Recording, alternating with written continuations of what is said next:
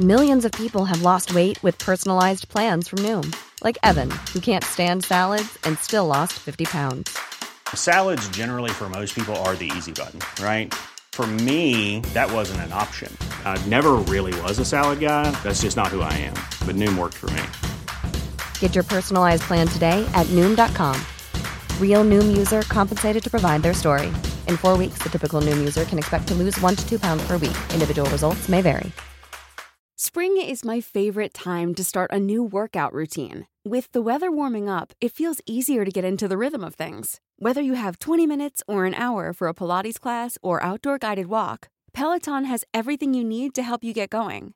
Get a head start on summer with Peloton at onepeloton.com. Cool fact a crocodile can't stick out its tongue. Also, you can get health insurance for a month or just under a year in some states. United Healthcare short term insurance plans, underwritten by Golden Rule Insurance Company, offer flexible, budget friendly coverage for you. Learn more at uh1.com.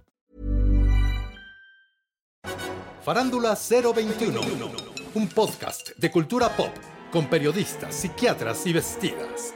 Comenzamos. Sean bienvenidas y bienvenidos al episodio número 53 de Farándula 021. Pilar, ¿cómo estás? Pues ¿Cómo, te, muy- ¿Cómo te fue, Súper bien, estoy muy contenta, Horacio. La vida es vida, el cuerpo es cuerpo y yo estoy aquí presente de nuevo. Feliz de la vidurria. Nos da mucho gusto. Mauricio Valle, ¿cómo estás tú? Igual de contento que Pilar, oye. Muy emocionado de escucharlos. Qué bueno, Mauricio. Maniguis. Yo no me quedo atrás. Sobre todo eso de que el cuerpo es cuerpo. ¿En serio? No, no, aclararía, Maniwis. Oye, muy bien. Es que ya- como me junto con Pilar, yo creo que eso ya se contagia. No, sí se contagia. El pegue se contagia, El ¿eh? pegue. El pegue se contagia. Sí. Que por cierto, el que no va a estar con nosotros en este podcast es Merengón. Mm. Ah. Porque tuvo una emergencia, una emergencia lactosa. ¿Por No- qué? ¿Qué Ay, pacho? ¿Qué pasó? Pues no le sale la crema pastelera para los Ay, no, gancitos. no me fíjate, digas nada más eso. está desesperado que se le corta, que se le corta, que se lo corta, que, que se le... No, no, no. Que se que le se le corta. se le corta. Pero dicen que es por el mal humor. Cuando se te corta Andará la de leche, malas, se te corta merengón. la crema, se te Ay, corta no. las, sí, las Tiene- claras de huevo. Tiene carácter horrendo, Mm. merengón. No, no, No, es cierto. merengón es muy bueno como el temperamen- pan. Es muy temperamental, muy, Muy, temperamental. Lo que pasa es Seguramente que lo hizo enojar el señor. Porque vive con un señor. Sí, cierto. En amaciato. Demasiado en pecado. Igual le dijo, ya deja de estar batiendo los huevos y ponte a hacer el aseo. No, a lo mejor le dijo, bate, pero mis huevos. pero bueno, vamos a iniciar este bonito podcast con esto. Ver o no ver, o no ver. Y bueno, vamos a comenzar analizando la película Kimi de HBO Max. Esta película, dirigida por Steven Soderbergh y protagonizada por Zoe Kravitz, nos cuenta la historia de una empresa pionera en tecnología eh, que tiene un aparatejo llamado justamente Kimi, que es un asistente virtual que supuestamente te va conociendo cada vez más. Pero bueno, este asistente virtual es obviamente operado por personas y una de ellas es la protagonista de esta película que, bueno, está encerrada en su casa por la pandemia, pero también tiene agorafobia. Y entre los clientes que ella maneja, descubre así como con mucho, así poco menos con oído, oído de tísico, verlo. Esa es la premisa de Kimi. Mauricio, cuéntanos, por favor, ¿qué te pareció? Es una película que me cuesta honestamente mucho trabajo. Yo no soy fan de Soderbergh, es un director que me cuesta mucho su cine, me parece un tipo sumamente estéril. Mm, Le hace falta mucha pasión, por lo menos para el cine que a mí me gusta. O sea, su cine siempre es es como una es como un flatline. Entonces, aquí lo que me sucede arriba de eso es que es una película que he visto muchas veces.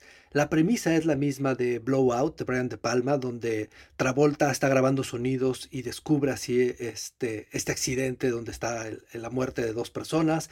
O también es la misma premisa de la película de Francis Ford Coppola, La conversación. Está un poquito infusionada con La ventana indiscreta, pero es una película que siento que ya vi tanto y que no aporta nada. Lo único que hace es cambiar la tecnología.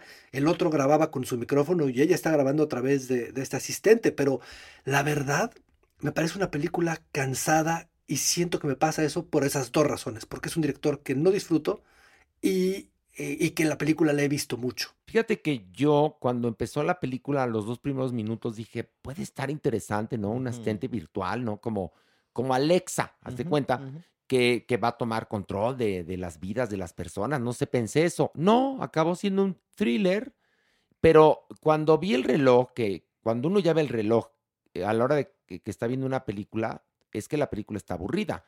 Y cuando vi, llevábamos 30 minutos y no había pasado nada. Mauricio, ¿tú no crees que nos engañó un poco? que nos quedó, que nos engañó o que nos quedó a deber. Las dos cosas, ¿no? Un poco, ¿no? Exacto. Pues sí, un poco hay una traición ahí, pero también nos queda de ver mucho, ¿eh? Con esta sí quedó a deber mucho. Acuérdate que ya también nos debe porque dijo hace como seis años que se iba a retirar y desde que se retiró, ahora nos avienta como dos películas al año, oye, qué llevado. Qué retiro tan a gusto. Pilar, ¿qué te pareció, Kimi? Horrenda, horrenda, me aburrí muchísimo. Me parece que, bueno, que la premisa como que podría ser interesante, mucho ruido, pocas nueces, se empieza a alargar, alargar, empieza a suceder que no sucede nada. Fíjate qué bonito, empieza a suceder que no sucede nada, porque lo sabes desde el minuto 3 de lo que va la película. Y la actriz Zoe Kravitz, la verdad es que sí es muy bonita, pero es súper deslactosada. Entonces, teniendo todas estas broncas, que ya oyó lo del asesinato, que tiene la pandemia encima, que tiene este problema que no puede salir a las calles, y de verdad que es súper deslactosada. Tiene las emociones a nivel menos dos. Entonces, eso le aúna a la película que se vuelva densa, lenta, pesada y repetitiva, porque sabemos perfecto lo que va a suceder. Entonces, yo la verdad sí sentí chinicuiles en el fundillo porque ya quería que acabara. Ay, no, sí, Maniwis. Durante la hora y media que dura, me quedé esperando que empezara la película, Maniwis. Es más, hasta se me hizo tramposa, porque te quería vincular a fuerzas. Todo mundo vivimos el encierro, obligados, por ahí nos vinculamos.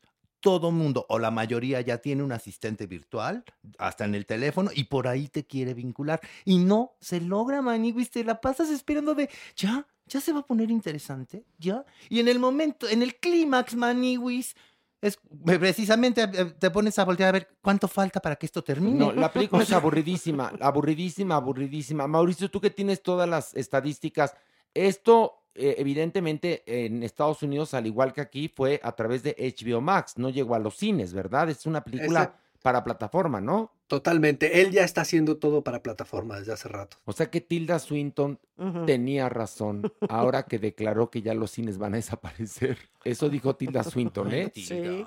Híjole, pues como vamos viendo las Pues sí, cosas con las dijimos. nuevas cepas y las pandemias, ¿qué? Horacio, lo dijimos hace muchísimo en Farándula, todavía en Farándula 40, ¿te acuerdas? Pero ya estamos en pandemia. Ya estábamos en Ah, pues pandemia, sí, ¿te acuerdas? Cuando sí. hicimos el análisis y dijimos, no, pues entre plataformas y esto el cine pues, está por desaparecer en Pues sí, sí, ya con su estructura como la conocemos hasta el día de hoy, eh, me imagino que quedarán algunos, ¿no? Pero, pues mira qué cosas. Bueno, vamos ahora a hablar de otra, este, ahora de una serie. Pero ver o no ver, Horacito. Ah, tienes toda la razón, Mauricio Verón, pero es que ya quedó claro, Mauricio Verón no ver. No, no ver. Ok, Pilar, No, por supuesto que no ver. Maniwis. No, aclararía que no. Y yo digo que no, pues para eso querías que Pues sí, dijeras. Pero es por Bueno, la tradición, Horacio. Muy bien, que viva la tradición. Vamos ahora a hablar de una serie que se llama Severance de Apple TV Plus. Eh, Pilar, ¿de qué va? Bueno, lo que sucede en esta serie es que a los empleados que trabajan en los archivos corporativos de un gran imperio farmacéutico se les inserta un chip para seccionar en dos partes su memoria.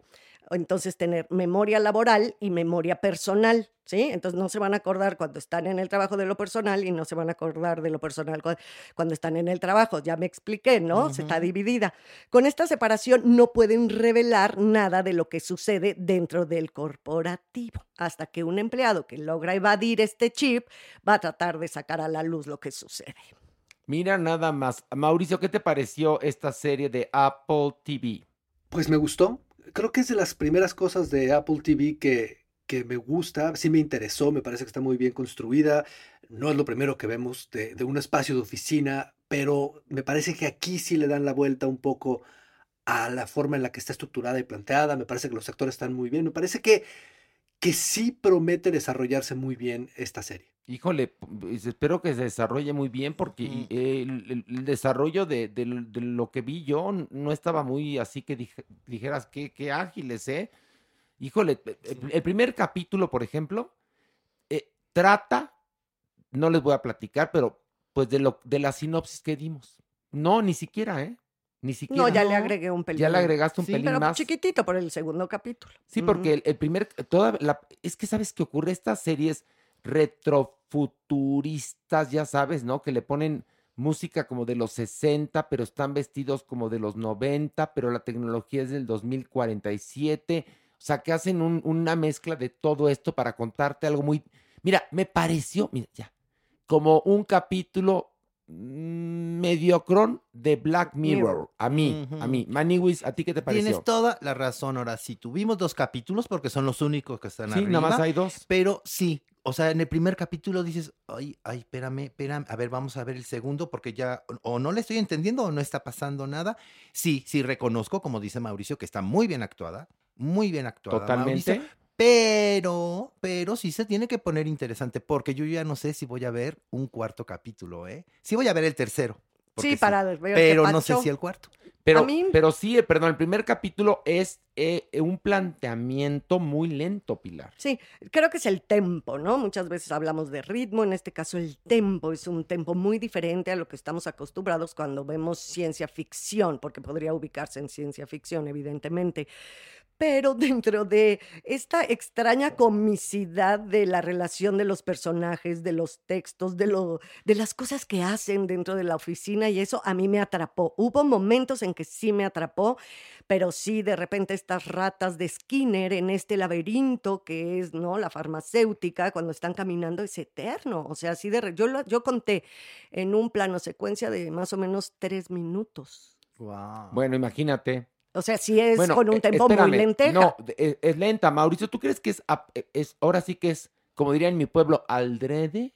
Sí, claro. sí, ¿Pero sí. qué quieren? ¿Que la gente se jetee mientras la ve o qué? No entiendo. Explícame. No, no, yo lo que creo que sucede con estos tempos es que depende mucho del interés y de la forma en la que tú te conectes con el- la historia. Y, y eso pasa porque antes las, las series y las películas y todo se hacía para públicos masivos. Entonces había como esta obsesión de tratar de conquistar a todos.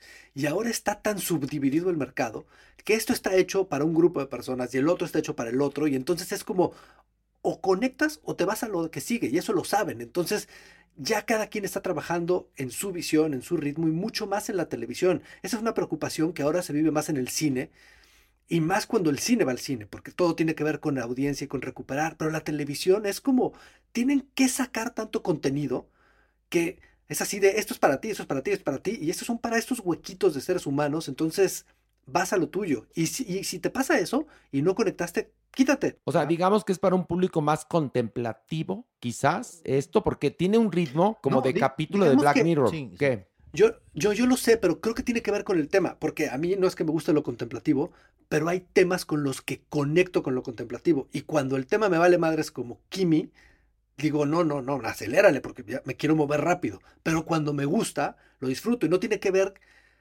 no tiene que ver con qué tan lento o qué tan rápido va, tiene que ver con qué tanto me interesa y conecté con los personajes para que yo no sienta eso que tú sentiste. Esa es la diferencia precisamente entre ritmo y tempo, ¿no? Que no es que sea rapidita o lentita.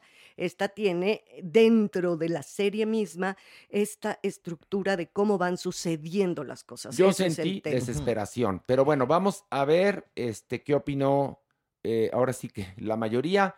Mauricio, ¿ver o no ver? Sí, yo diría que la vea. Pilar, Sí, sí, ver. Maniwis. Le vamos a dar otra oportunidad a Maniwis. Sí, véanla. Híjole, pues yo no le doy otra oportunidad, con la pena. ay, No, no, ya me eché, me eché dos capítulos. No, no, Estás muy ya más no. Bueno, ahora vamos a hablar de esto que se llama Jen Junes a Kanye Trilogy de Netflix. Mauricio, cuéntanos de qué va. Pues básicamente es un documental de cuatro horas y media sobre la carrera de Kanye West. El documental va a hace, en el 1998, cuando él decide iniciar la carrera y un hombre cree en él de tal forma que comienza a seguirlo y a apoyarlo y a grabarlo porque Kanye está seguro o alcanza a ver de alguna forma que su éxito va a llegar a este nivel en el que lo conocemos hoy, que no solamente ha sido un cantante exitoso, ha sido un productor exitoso, un escritor exitoso, ha sido un empresario exitoso, ha sido un hombre que todo lo que ha tocado lo ha hecho millones y millones de dólares. Entonces, es interesante ver esa seguridad desde, la, desde el punto donde inicia su carrera y los lugares por donde pasa, porque también a dónde está el día de hoy mentalmente y cómo vamos acercándonos a eso es bastante fuerte. Es, es muy interesante. Creo que tiene que gustarte porque sí es una figura que polariza. No es de esas figuras fáciles. ¿Sabes qué, qué, qué leí en el internet que me dio muchísima risa? Que Kanye es el Alfredo Adame de Estados Unidos. Oye, pero este capaz que llega a ser presidente, ¿eh? Ay, qué miedo. En una de esas, pues, pues, anything goes, Este ¿eh? sí. Anything sí. goes. O sea, si Trump sí, fue sí, sí. presidente, ¿por qué no Kanye? O sea, perdón. O sea, Sí. lo pueden ver nuestros ojos. Pero bueno, ¿te parece a ti que una persona que no conoce a Kanye eh, West puede interesarse en este trabajo o no? Creo que hay muchos puntos desde donde tomarlo. O sea, porque si es una figura un tanto política, es una figura muy importante en el mundo de la música, es una figura muy importante en el mundo de la moda. Entonces, creo que hay muchos lugares de donde abordarlo y descubrir quién es. Eh, musicalmente, a mí me gusta y eso hace mucho más fácil mi acceso. La figura me da risa, porque sí me parece un tipo que puede ser delirante y hace muchas cosas muy absurdas. Entonces, tiene esta cosa ridícula que te puede divertir. Yo creo que, que, que sí, sí puedes encontrarle por dónde. Si tú eres de esas personas que estos seres humanos tan eh, excéntricos, ruidosos molestos te sacan de tu lugar, no, ni te acerques. A mí me gustó, la verdad, y creo que si no conoces tan tan bien la biografía de este personaje, está bien padre, es una cantidad de material muy interesante, muy honesto en cierta forma, y descubres como la estructura mental terrible de este tipo. O sea, todo el rollo mesiánico, el ego, la forma en la que se maneja desde chavo, ¿no? Entonces, si dices, ay Dios, este monstruo cómo se fue construyendo y ahí lo vamos viendo. Entonces, como actriz, a mí me pareció muy interesante, es como si tuvieras un mapa, ¿no? De todas las emociones del trayecto de la vida de un personaje para ver cómo hoy es. Entonces, por eso a mí me gustó muchísimo este, esta serie documental. Maniwis, yo no soy público de este documental. ¿Por No, qué? No, Maniwis, no. ¿No te interesó? No me conecté, diría Mau, fíjate. No conecté. No, No, no es no me conecté, no es me- no conecté no nada conecté con el documental. Ok, no Maniwis. conectaste. quizá porque a mí no me gusta, no me gusta. Es que a, mí tampoco. A mí me cae Tienes gordo, toda la razón, me sí. cae gordo la verdad. Lo único que me quedó clarísimo es que era un caprichoso, Sí. majadero, Sí. por culpa de su mamá desde chiquito, fíjate. Sí, Muy tienes razón. consentido. Sí, Perdóname. razón. Pero también lo que, mira, yo no conecté, pero lo que me parece muy interesante es cómo un país como Estados Unidos puede generar este tipo de figuras. ujú. Así como en este país generamos otro tipo de figuras. Bueno, como Alfredo Adame, exactamente, allá se genera Kanye West, que es otra cosa, pero se parece, pero no. ¿Me entiendes? Eh, es lo que me parece lo más rescatable de esto. Y también entiendo que Netflix tiene que llenar horas y horas y horas de programación y ahí está un buen, un buen trozo, ¿no? Pero bueno, Mauricio, ¿ver o no ver? Sí, sí, ver, sí, ver. Ok, Pilar. Sí, sí, sí, sí, ver. Maniwis. Ay, no, Maniwis, no ver. Yo también digo no ver, perdón, vengo muy negativo. Y por último, vamos a hablar de una película que está en cines, protagonizada por Tom Holland, que ahorita es un gancho de taquilla, que qué les puedo decir. Y lleva el segundo crédito Mark Wahlberg, que antes llevaba el primer crédito, pero bueno, la película se llama Uncharted. ¿Y de qué trata, Maniwis? Es la historia de dos simpatiquísimos y astutos ladrones, Maniwis, que se unen a la peligrosa aventura de buscar el mayor tesoro jamás encontrado, Ándale. que supuestamente lo escondió el navegante Magallanes en una de sus travesías, Maniwis. Ándale. Al mismo tiempo van a tener que enfrentarse a una cazadora a sueldo que les pone sus moquetes, porque ella fue contratada por un multimillonario muy malo, muy malo, que es Antonio Banderas, Sí. que está dispuesto a todo para tener ese tesoro perdido. Que esta historia nunca nadie nos la había contado. Nadie. ¿Cuántas veces hemos visto esta historia, Mauricio Valle? ¿300 mil? ¿500 mil? ¿Cuántas veces? Nada más que cambian de rostro los protagonistas, pero Híjole.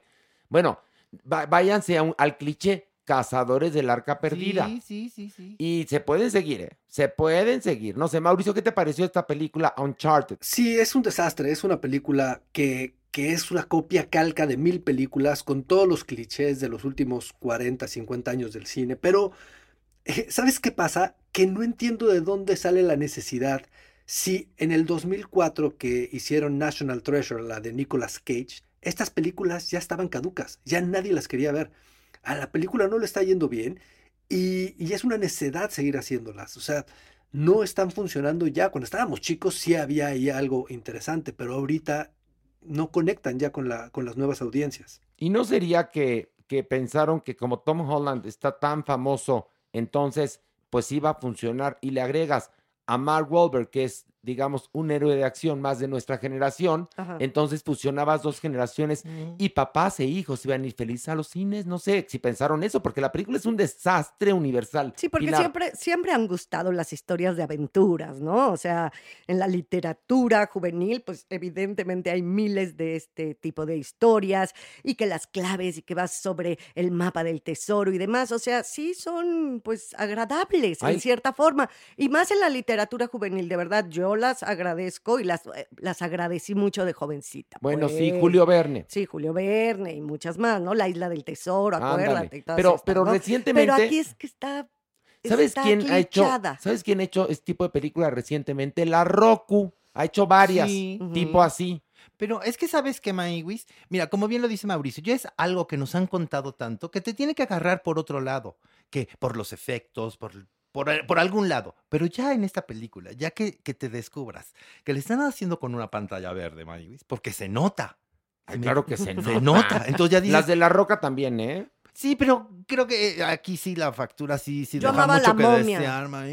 La momia, la momia, si ahorita la ves te vomitas, ¿eh? Porque No, se ya ve sé, pero en su momento, evidentemente, sí me, me la pasé muy bien. Ay, no, ma- Ahora, creo que la película esta es muy mala. Es muy mala, es muy mala. me, paré, me paré del cine a comprar palomitas. Ya Y cuando te sales de la sala ya es porque no. Tú que nunca traes dinero, imagínate. Fíjate nada más. No dije, no dije que las pagué. Ah, muy bien, eso me parece muy bien. No, en verdad, un desastre. ¿Y cómo quieren que la gente vuelva a los cines Ay, con esta sí. película? El otro día fui a una plaza comercial muy conocida que está sobre insurgentes. En sábado, normalmente a esa hora había muertos y heridos para entrar al cine. Vacío. Me dio una tristeza. Vacío el cine. Y estaban, bueno, pues glorias cinematográficas como Uncharted, ¿no? Por ejemplo, esta. Estaba Sexo, Pudor y Lágrimas No, bueno. dos y otras más que pues sí, no son gancho de taquilla. Por eso estaba vacío. Por eso estaba Sí. vacío. Pues ¿cómo quieren que la gente vaya con esto? Oye, ¿no decía Christopher Nolan, Mauricio, que él iba a hacer que la gente regresara a los cines? No lo logró, ya pasaron casi año y medio de eso, ¿no, Mauricio? Bueno, él no lo logró, pero lo logró Spider-Man. Spider-Man, sí, por eso te digo, aprovechando el éxito de Tom Holland como Spider-Man, pues entonces meten sí. esta película a ver si la gente va, pero pues por lo pronto no sé qué números hizo en taquilla en Estados Unidos, ¿hizo millones, Uncharted o no? No sé, te lo checo. No, no lo cheques, no te preocupes. Cuando tú tienes, cuando a ti te interesa algo es que lo traes en la cabeza. Entonces te vale madres, no es importante. O sea, quiere decir que no hizo millones. No, totalmente. Ahí está, no hizo millones. Entonces ya ni le busques. 139 millones internacionales. Pues está de la chingada, perdón que te lo diga, ¿no? Sí, sí, sí, es todo el mundo. ¿Cuánto habrá costado esta película? Fácil, 150 millones, Un ¿no? poquito más, ¿eh? Pues ahí está, entonces Dice- perdieron. Sí, ¿Qué? Que la película, algo que tiene muy cutre, es que quiere ser simpática, pero a Wilbur. ya Pues- sabes, porque este tipo de, de películas de aventuras y demás, por lo general los protagonistas tienen que ser muy carismáticos, pero no lo logran. Cliché, cliché, cliché. Y vuelvo a los cazadores del arca Mm. perdida. Pero bueno, vamos a. Lo voy a hacer por tradición. ¿Ver o no ver? Mauricio, ¿ver o no ver Uncharted? No, no, ver. Pilar, No, ¿para qué? No ver. Maniwis. Clararira que no. No, no ver, ¿eh? Porque además representa salir de su casa al cine, gastar, estacionamiento, eh, palomitas, aunque Maniwis no las pagó, normalmente se pagan, este y otras cosas que no, no, no, no a- ahorre, por favor. Y bueno, vamos a esto. Del pink al punk.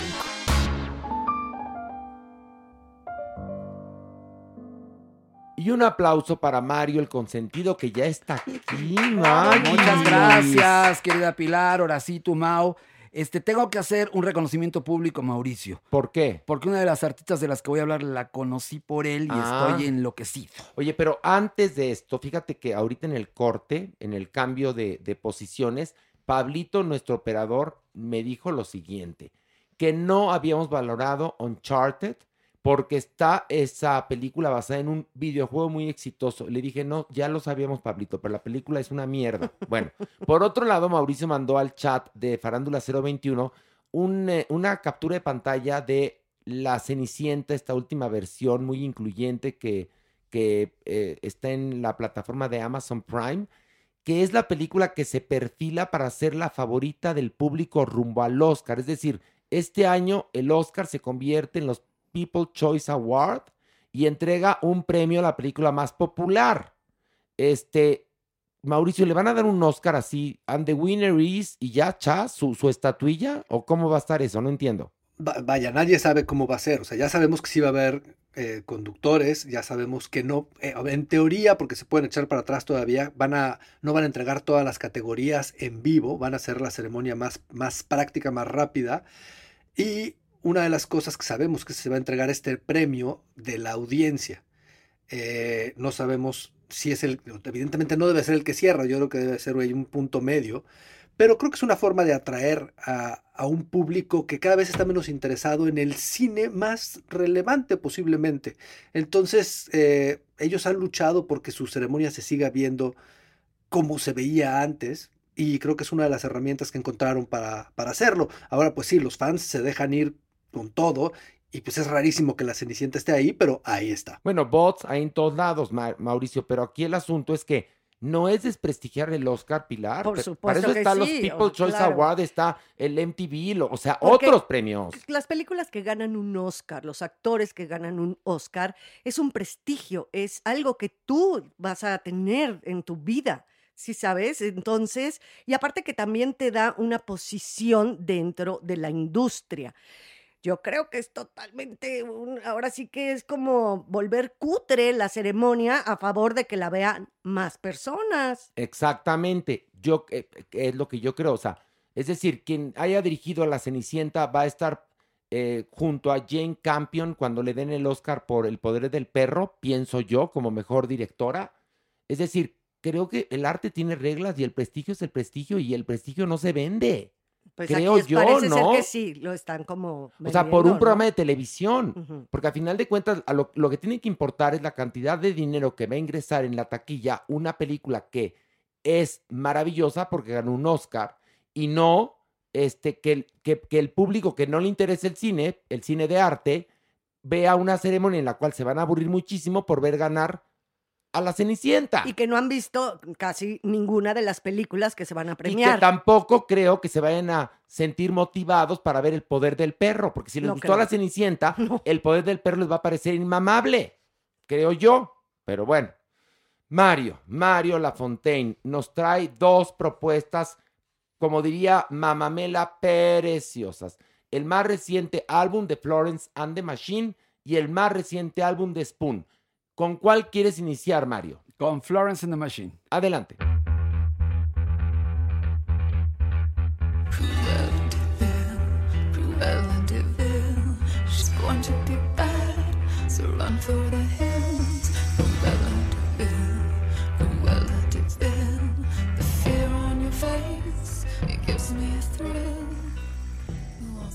A ver, cuéntanos de este álbum Harder Than Hell, Mario, porque es toda una monería. Es una compilación de 33 tracks en tres álbumes digitales. Uno es Harder Than Hell, el otro es My Favorite Ghost y el otro es Water to Drink, Not Right About. Y bueno, son temas tomados de sus cuatro discos, más demos, más rarezas, como esto que estamos oyendo, que es el tema de Cruella, la última versión de Disney, que es increíble. Y esta artista británica de indie rock eh, lidera una banda increíble, es una mixtura de géneros, incluidos el rock y el soul. La BBC de Londres jugó un papel muy importante en su crecimiento artístico. Tiene influencias de Kate Bush, de Siouxsie, de PJ Harvey, de Tori Amos y hasta de Björk, porque tiene una voz prodigiosa. Su musa, dicho por ella misma, es Grace Slick, aquella famosa cantante de los años 60 de Jefferson Airplane y luego Starship. Es un disco oscuro y romántico como una pintura de renacimiento. Ella canta, compone, toca piano, batería, arpe, guitarra. Tiene cinco top hits en las listas. Es una joya de artista y es una banda imprescindible en el firmamento alternativo de este nuevo siglo. Mauricio, ¿qué te pareció? Que además tú fuiste el descubridor por lo pronto para nosotros de Florence and the Machine. A mí me encanta, es una mujer que he seguido su carrera desde el principio y he ido a conciertos y me parece que es alucinante la potencia de esta mujer. Me encanta que siga sacando discos. Eh, de pronto yo no le encuentro tanto sentido a sacar estas compilaciones el día de hoy donde estás en una plataforma, ya no estás comprando un disco como cuando estábamos chicos, que teníamos que comprar los discos y a lo mejor si no podías comprar 15, comprabas el de éxitos. Entonces me parece raro que, que, lo hagan porque de alguna manera todos lo hacemos ya en la plataforma, tenemos nuestra selección de nuestros artistas favoritos, pero vaya, siempre ver un álbum de ella y una selección personal te hace sentirte un poco más cerca a, a, su idea de, de, cómo le gustaría administrar y ordenar su música y eso, eso me parece relevante. Hay, lo que escuchamos es como cómo le gustaría a ella, muy bien, como dice Mauricio, acomodar su música y no como te la va acomodando la plataforma, ¿no? Exacto, y aparte, bueno, yo a mí esta mujer saben que me encanta, me parece que tiene una potencia heráldica, palabra que me fascina también, y creo que es padre las compilaciones, porque yo la conozco, gracias a Mauricio igual, pero no tanto. Entonces, de repente tener todos estos tracks juntos y aparte seleccionados por ella, a mí me hace conocer más al artista que de verdad creo que la voz que tiene maneja cada nota, cada momento como una floritura, hace lo que se le pega la gana. Y otra cosa que tiene muy, muy padre su voz es que es evocativa. Puedes estar en muchos lugares eh, dependiendo el ritmo, lo que está haciendo, pero sé que es una mujer con un talento increíble. La verdad es que ahí hay un artista. Por favor, échense un clavado, escuchen los, los 33 tracks porque creo que realmente van a quedar con un muy buen sabor de boca y va a sofisticar su paladar esta propuesta de Florence and the Machine. Mario, ¿quieres agregar algo más? Definitivamente es muy importante, es una de las artistas del nuevo siglo que hay que oír y que hay que prestar atención. Sí, totalmente. Y bueno, vamos ahora a escuchar un poquito de este álbum llamado Lucifer on the Sofa de Spoon. I was reminded every measure, riding trade winds, buried treasure. I got on fine with modern living, but must I be such a citizen? Mario, ¿qué opinión te merece este trabajo? Bueno, yo los adoro desde los noventas. Es una banda que graba desde el 96. Este es su décimo álbum de estudio, es una banda muy respetada de rock indie. Eh, el quinteto siempre se ha inspirado en la tradición del folk rock y el pop. Son grandes temas compuestos e inspirados de manera limpia, arriesgada y creativa. Los sencillos son The Hardest Cut, My Babe y Wild, este último escrito por Jack Antonoff, importantísimo productor que trabaja con Taylor Swift, con Lana del Rey, y que le da un sonido muy a la Primal Scream a este hit que es perfecto y que ya está colocado en las listas. Este es un disco nuevecito. The Devil and Mr. Jones y Lucifer on the Sofa son una delicia absoluta. El disco es una regresión parcial al sonido más clásico de la banda. Dejaron los ritmos más groovies y direcciones más experimentales para regresar al blues y al rock and roll puro y sin adornos sintéticos. Sin duda lo mejor que ha hecho Spoon. Súper recomendable. Mauricio, ¿qué te pareció? Bueno, es una banda, también fui fan de ella en el 2000, yo me incorporo a seguirlos. Y por muchos años me gustaron mucho. Hace, hace tiempo no escuchaba nada de ellos. Ahora que los escucho, me recuerdan mucho esa época de mi vida, pero yo siempre he tenido una desconexión con la nostalgia musical. Como que me gusta mucho escuchar lo que está saliendo. Y si voy para atrás, de pronto trato de ir un atrás que me quede tan lejano que, que no lo sienta. Y me pasó aquí que lo escuché y dije, esto me suena a alguna parte de mi vida regresé a escuchar sus primeros álbums y tampoco ya conecté. Entonces me gusta, me parece que es un gran disco y todo, pero ya no tengo yo esta energía, esta energía tan indie que posiblemente de pronto me, de pronto me sale. Digo, Florence de pronto tiene algo así, pero, pero no, aquí con Spoon sí no conecté tanto. Sí, no, a mí me pasó un poco lo mismo. No me encantó, no me enganché. Sentí repetitivos, no sé por qué, Marito. Ahora sí, en este caso, ¿no? Eh, venía un track, venía el otro. Me, ¿cómo te diré? Como que no me emocionó. Me pasó a aburrir y ya quería que acabara el track. Cosa que no me pasa seguido, ¿eh? Pero en este caso sí. Ah, no me Estos, encantó. estos eh, eh, ¿cuándo surgen? ¿En los noventas? Ajá, desde el 96 eran mucho más metidos en otros sonidos y ahora Sí. regresan a un sonido más básico. Pero, ¿sabes qué pasa? Eran más Que densos. A mí ni en ese entonces ni ahora me, me han gustado. Eh, eh, la nostalgia conmigo aplica en Steven Sondheim, por ejemplo, no en Cole Porter. No sé por qué. ¿Será que soy gay? No lo sé. Pero no en esto. Quizás, mira, hasta en... eh, venía oyendo el otro día toda una selección de Motown Ujú. y de Bert Baccarat y eso, bueno, ni siquiera, yo era niño cuando mi papá escuchaba Bert Baccarat.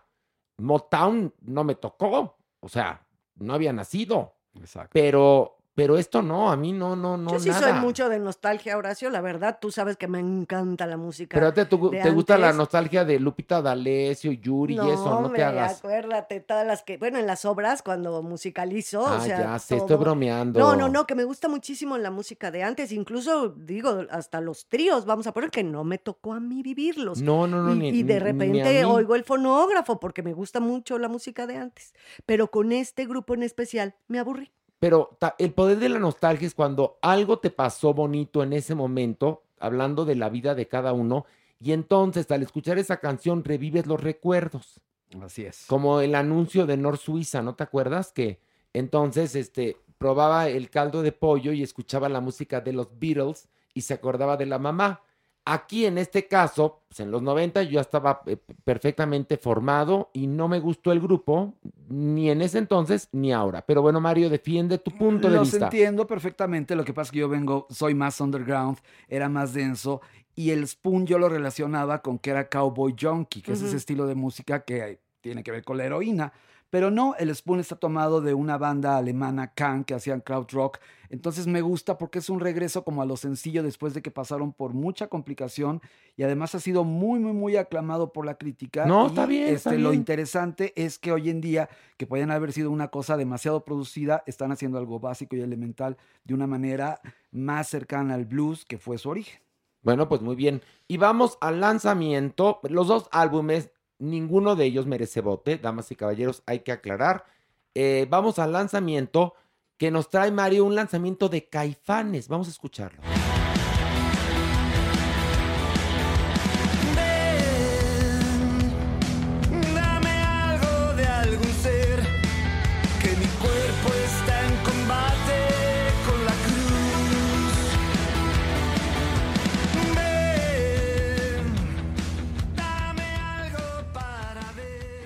Bueno, esto se llama Solo eres tú y sí suena a Caifanes. Totalmente. Definitivamente. Tuvieron que pasar tres años para que una de las bandas top mexicanas lanzara una nueva canción que hizo estallar no solamente las redes sociales, sino que dio comienzo a una gira sold out. Eh, Esta canción fue grabada en noviembre del 2021 en Cuernavaca bajo la producción de La Hora Trío, conformado por Saúl Hernández, Alfonso André y Diego Herrera, eh, más los supermúsicos Rodrigo Bales y Marcos Reintería en la guitarra y el bajo. Ya no está Sabo Romo. La mítica banda ya dejó atrás esa etapa del regreso a los escenarios y el disco físico y ahora vive en un ciclo que no tiene fecha de caducidad. A mí en lo personal, digo, Pilar también es amiga de ellos desde hace muchos años, me llena de emoción que me fortalece y me parece interesante que después de haber sacado Heridos, que fue su tema que sacaron cuando comenzaba la pandemia, pues era una canción depresiva y ahora llegan con algo con punch, algo prendido, este, con ganas de... eh, no tiene nada que demostrar porque es una banda, digo, tiene millones de seguidores, es reconocida internacionalmente y creo que están pasando de lo profano a lo divino porque el tema habla de los miedos y de la inseguridad que te causa el que ahora dependes de las redes sociales o dependes de la tecnología. Entonces, este, es muy interesante la letra. Saúl siempre ha manejado una mística especial. Creo que es una banda de culto total y creo que hay muchísima banda. Habrá quienes les guste, habrá quienes no. A mí la verdad es que me gana el corazón porque los quiero mucho. Pero lejos de eso, como crítico musical, sí me atrevo a decir que es una canción que necesitaba el poder y el punch que les hacía falta desde hace un rato. Sí, porque han estado como medio callados. No sé, a lo mejor tú que eres amigo de ellos estás más en contacto, pero yo los he notado como, como ausentes. Sobre todo a Saúl, porque Alfonso tiene sus proyectos alternos con Cecilia, con su hijo, él haciendo cosas de David Bowie. Bueno, Sabo también. Sabo, pero Sabo ya dejó de ser parte de ellos. Y ah, ya Diego- volvió a dejar de ser Sí, parte. Ah, Son trío ahora. ok. Y tienen a dos músicos que los apoyan desde hace tiempo. Entonces, lo que a mí me emociona es que es una banda que lo que hagan se hace un ruido tremebundo. Pero también son como los ciclos, ¿no? De repente de las bandas. De repente cada uno de los individuos está pasando por momentos diferentes, luego se juntan, luego no te quieres, luego te quieres mucho. Las creatividades son también como termómetros diferentes y creo que esta rola a mí en lo personal me encanta.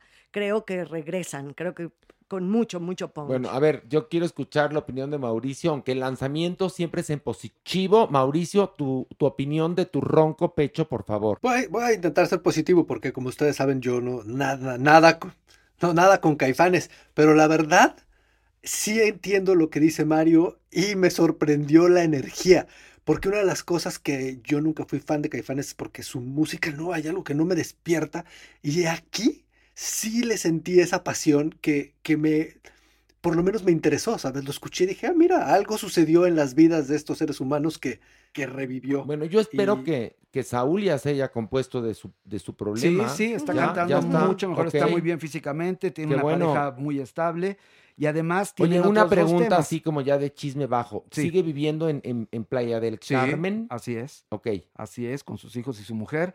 Este se mantiene muy alejado y ha sabido tener su carrera muy de nicho, porque son una banda muy de nicho. Pero no eran de nicho. Pero se convirtieron. Yo creo que Pues qué a- lástima. a, Se Se diferencia de convirtieron a no ser de nicho también por una suerte, un azar del destino, porque Sí. en realidad eran de nicho. Y ahí Sí. ahora sí que se juntó la comezón con las ganas de... El momento perfecto. No, fue, fue el momento y se volvieron populares. histórico. Y se Claro. volvieron muy populares. Bueno, hasta portada de Eres hicieron en su momento. Sí. pero Mario. no lo eran sí. como inicio en las insólitas imágenes de Aurora, bla, bla, bla, Pero, bla, pero bla, ni no Lady, lo a ver, eran. Lady Gaga tampoco. Lady Gaga empezó en un barcito así en Nueva York.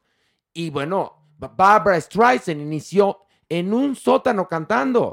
Es decir, así comienzan la mayoría, o por lo menos comenzaban la mayoría, para llegar después a la gran escena.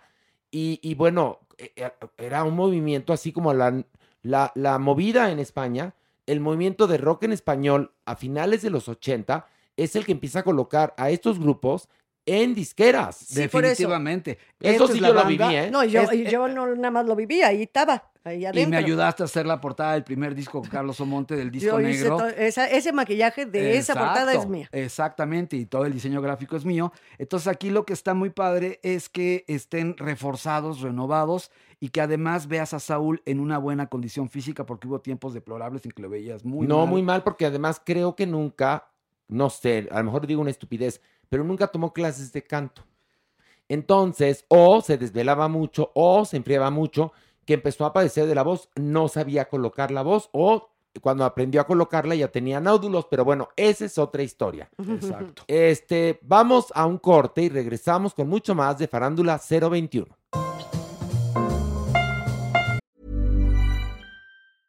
Cool fact a crocodile can't stick out its tongue. Also, you can get health insurance for a month or just under a year in some states. United Healthcare short term insurance plans, underwritten by Golden Rule Insurance Company, offer flexible, budget friendly coverage for you. Learn more at uh1.com. Want to get a chiseled look in the jawline? Sculpt and shape your jawline with added volume from Juvederm Volux XC. Juvederm Volux XC is an injectable gel specifically designed to be robust enough to improve moderate to severe loss of jawline definition. And it is the first and only hyaluronic acid filler approved for the jawline. Add volume to your jawline for a chiseled look with Juvederm Volux XC. For important safety information and to find a licensed specialist, visit juvederm.com. That's J U V E D E R M.com. Not for people with severe allergic reactions, allergies to lidocaine, or the proteins used in Juvederm. Common side effects include injection site redness, swelling, pain, tenderness, firmness, lumps, bumps, bruising, discoloration, or itching. There's a risk of unintentional injection into a blood vessel, which can cause vision abnormalities, blindness, stroke, temporary scabs, or scarring. Talk to a licensed specialist to find out if it's right for you. Visit juvederm.com. That's J U V E D E R M.com.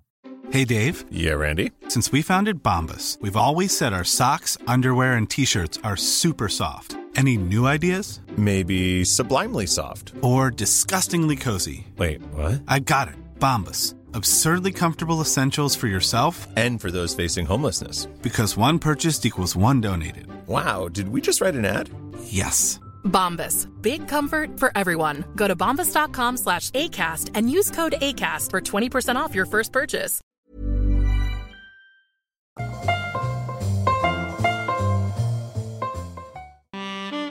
Nuestra adopción responsable.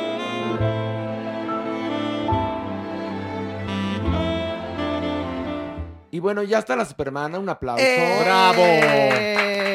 Y otro aplauso a Merengón que sí llegó. Aquí estoy. A ver, quedó la crema pastelera para los gansitos, los trajiste, ya quiero comérmelos. Mm. No.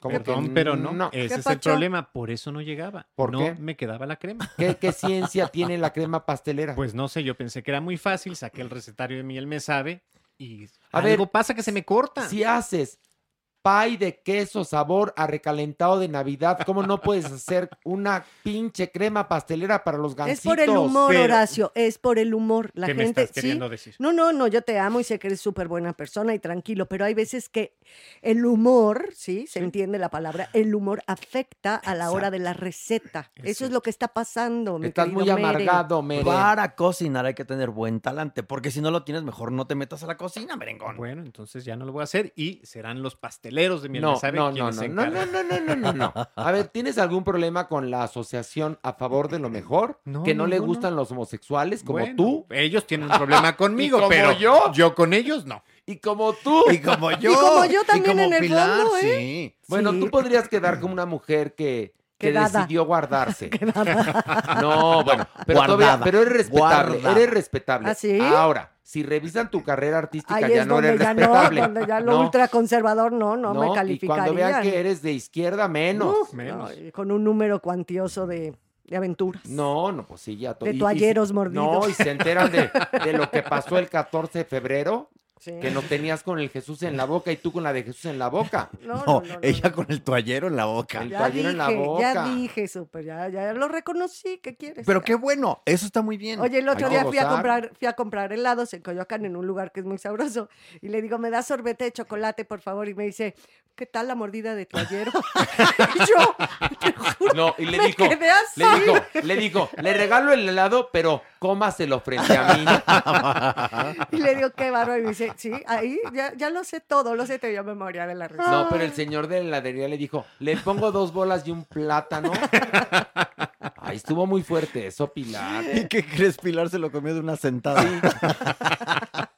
Es que tenía mucha sed y hambre. Exacto, sí. Bueno, pero entonces, merengón, ¿para cuándo va a haber gancitos? Y no es albur. Para la próxima semana, prometo. Ok, la próxima Bueno. semana. ¿En serio? Sí, en ¿Y serio. si no? ¿Qué? ¿Qué? ¿Ustedes Dime. ponen el castigo? Anda tú. Anda. Mm, Me gusta.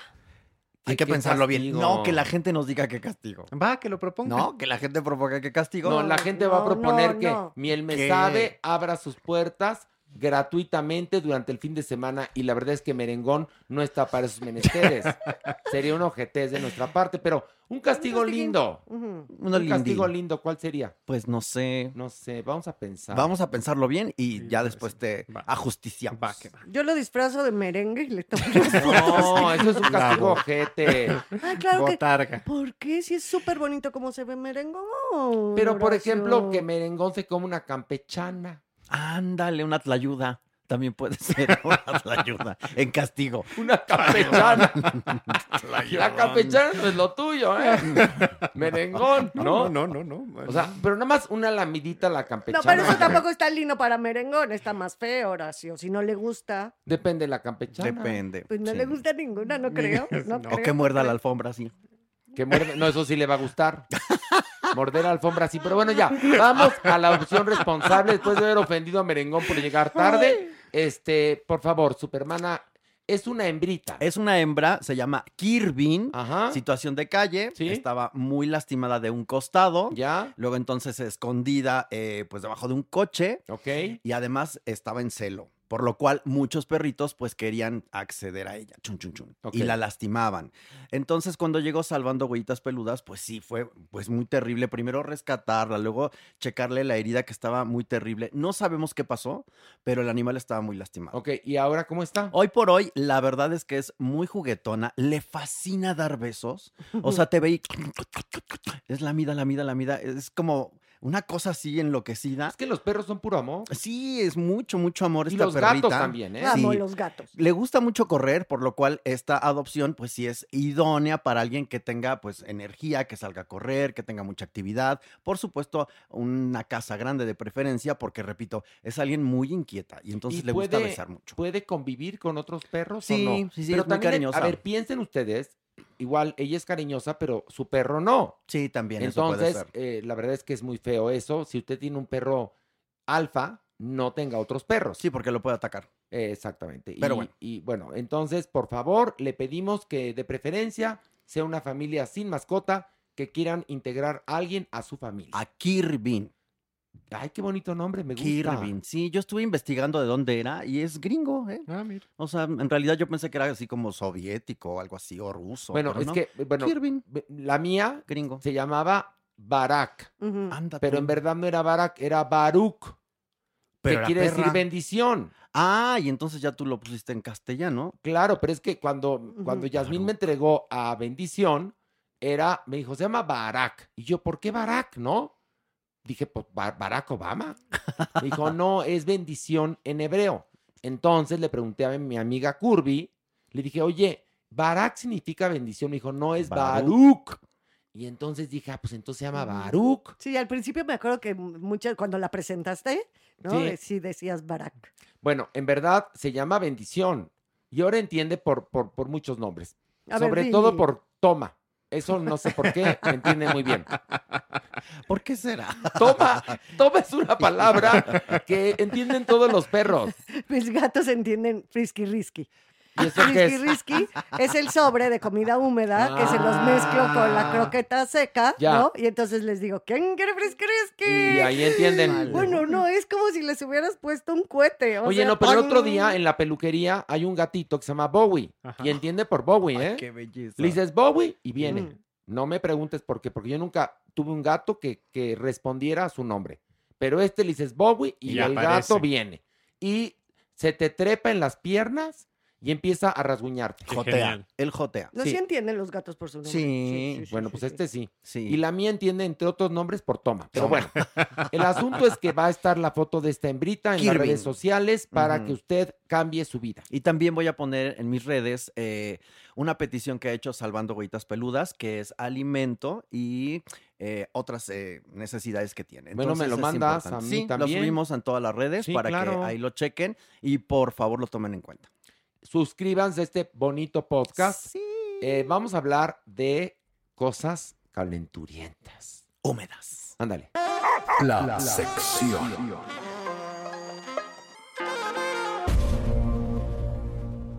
Pero antes de que empiecen a calentarse, tenemos una nota horrenda. A ver, cuéntanos, merengón. Bueno, pues es el caso de una mexicana que viajó a Qatar a participar en la organización del Mundial de Fútbol, que recordemos tendrá lugar este otoño allá. Bueno, ella con un compañero, eh, pues tenía una relación de trabajo y resulta que una noche este compañero se le aparece en, eh, en el cuarto, la agrede sexualmente y ella, desesperada, pues trata de ver qué hacer. Decide denunciar, acude primero a un médico que le entrega justamente el certificado eh, médico de violación, lo presenta ante las autoridades e inicia para ella una tortura. ¿Por qué? Porque primero la confrontan con su agresor, el agresor dice que no la agredió, que no fue víctima de violación, que en realidad eran pareja y que mantenían o sostenían una relación extramarital. Lo que las per- perdón, autoridades- perdón. Ajá. ¿Ella casada o él casado? Ninguno de los dos. Aparentemente, lo que sabemos hasta ahora, que los dos solteros. Entonces no es una relación extramarital, es una relación de pareja. No, porque recuerden que en, eh, en, en- en este Islam, eh, sobre todo muy... Ah, en eh, Qatar. eh. Exactamente, la relación tiene que ser a través de un matrimonio, tiene que haber ya, una ya. unión Mm, oficial. Y es justo lo que las autoridades le dicen. Entonces, a ver, tú no solamente no eres víctima de una agresión sexual, sino que estás teniendo una relación extramarital, lo que se castiga con siete años de prisión y 100 latigazos. Empieza, pues desde luego, un proceso sumamente complicado para ella. De hecho, en algún momento ella buscó asesoría legal por parte de- del consulado mexicano allá. El cónsul la asistió, le recomendó eh, llevar el proceso judicial desconociendo. Ay, no, el just- cónsul, qué pendejo. No, un- a ver, espérame. verdaderamente. El cónsul no sabe, no sabe en qué país está. Pues el cónsul parece que no sabía en qué país está, parece que ni siquiera sabía hablar ah, con, con, sol- eh, pues, con soltura árabe, porque justamente ese es uno de los grandes problemas que enfrenta. No le, le dieron el servicio de un traductor al árabe. Y entonces esta mujer se enfrentó a un proceso en Tú donde de acusadora Mm. terminó siendo la acusada. Entonces, omisiones por todas partes a nivel diplomático, de asistencia. Esta mujer logró salir de Qatar gracias a la asistencia del, del comité Ah, organizador. bueno, por lo menos. Eh, no puede regresar porque si No, no, regresara no. tendría justamente que o casarse con este hombre para recibir el perdón. O los siete años y los latigazos. recibir los latigazos y No, los Bueno, siete años de prisión. Pero eh, omitimos presentar, y la verdad es que me vi muy pelado, a la Yogis de la psiquiatría, ¡Ay! Jeremy Cruz. Un aplauso. ¡Bravo! Oli. Pero bueno, primero quería que Merengón, bueno, Merengón, Alejandro Groff, pusiera esto en contexto. Jeremy. Es que uno de los puntos más importantes con esta chica es que además ella es víctima de abuso sexual cuando era adolescente. Ah, además, trae una historia. Tiene una historia justamente de abuso, lo cual se podría clasificar como algo que llamamos trauma complejo. Las víctimas de violencia sexual tienen más riesgo a sufrir violencia sexual a lo largo de su vida. Y esto entonces además desconocemos las causas específicas de por qué. Pero imagínense vivir un evento traumático y nuevamente reexperimentarlo y además en un país que es misógino. No, el infierno, el infierno. En donde las autoridades en lugar de ayudarte de tu propio país te hunden. Oye, pero a ver, eh, eh, de entrada, bueno, ese cónsul es como para regresarlo a México. por supuesto. Y meterlo a trabajar en este en lugares donde se protege a las víctimas de violación para que entienda, para que entienda a las mujeres. En segundo lugar, va a ser el mundial en Qatar. ¿Qué va a pasar? ¿Qué va a suceder allá? Hay ¿Qué algo- va a pasar? No, hay algo muy interesante. Recuerden que la FIFA a México lo multó por justamente las cuestiones de decir puto. Sí, el grito a nivel homofóbico este, justamente homofóbico y demás. ajá. Y es interesante entonces que se presenta un mundial en un país que es abiertamente misógino Sí. y en contra de todos los que estamos ya, en ni esta da- cabina. ya ni siquiera digamos homófobo. Homófobo. Ya, no. No. O sea, es un país que se rige bajo las leyes del Islam, que no son para nada ni gay friendly ni nada, Nada. de esto. ¿Qué va a pasar? Bueno, con los turistas, ¿qué va a pasar? pregunto, es una duda razonable, Totalmente, ¿no? O sea, vas totalmente. a Qatar al, a celebrar el mundial y acabas en la cárcel o con latigazos, porque además ya ves que los mexicanos se comportan Uf. precioso en los mundiales, ¿no? Sí, exacto. ¿Qué va a pasar cuando algún mexicano decide eh, orinar ahí en un fuego sagrado? Ay, no, ¿Ya pasó? Sí, claro, claro, O, o alguna otra estupidez de las muchas que hemos hecho en el extranjero. Lo que siempre pasa además con los deportistas, que en estas concentraciones acaban buscando amor, cariño con cualquier entre Claro. compañeros y todo. Y es ilegal. tienen- es ilegal aquí. ¿Qué va a pasar si encuentran un futbolista que anda mamando el pito a otro ya Sí, para hablar pues, no, bueno, claramente? claro, por supuesto. Que puede pasar. Pero claro. o que natural. contraten a unas chicas buena onda, como diría Fabiruchis. ¿Qué va a pasar? Que además sabemos que las hay, que existen en estos países, pero justamente Para los existen muy ricos. Pero en el momento en el que, que- que- que aparecen en el, en, el, en el ojo público. No, pues son ¿y qué va a pasar, Jeremy? al- Con, porque además todos, todos andan con celular. O sea, es decir, híjole, ¿eh? En mundiales pasados, por ejemplo, y en Juegos Olímpicos, Grinder colapsó la red. No, claro, yo me acuerdo. qué va a pasar El, el Grinder colapsó desde las Olimpiadas de Londres. Sí, sí.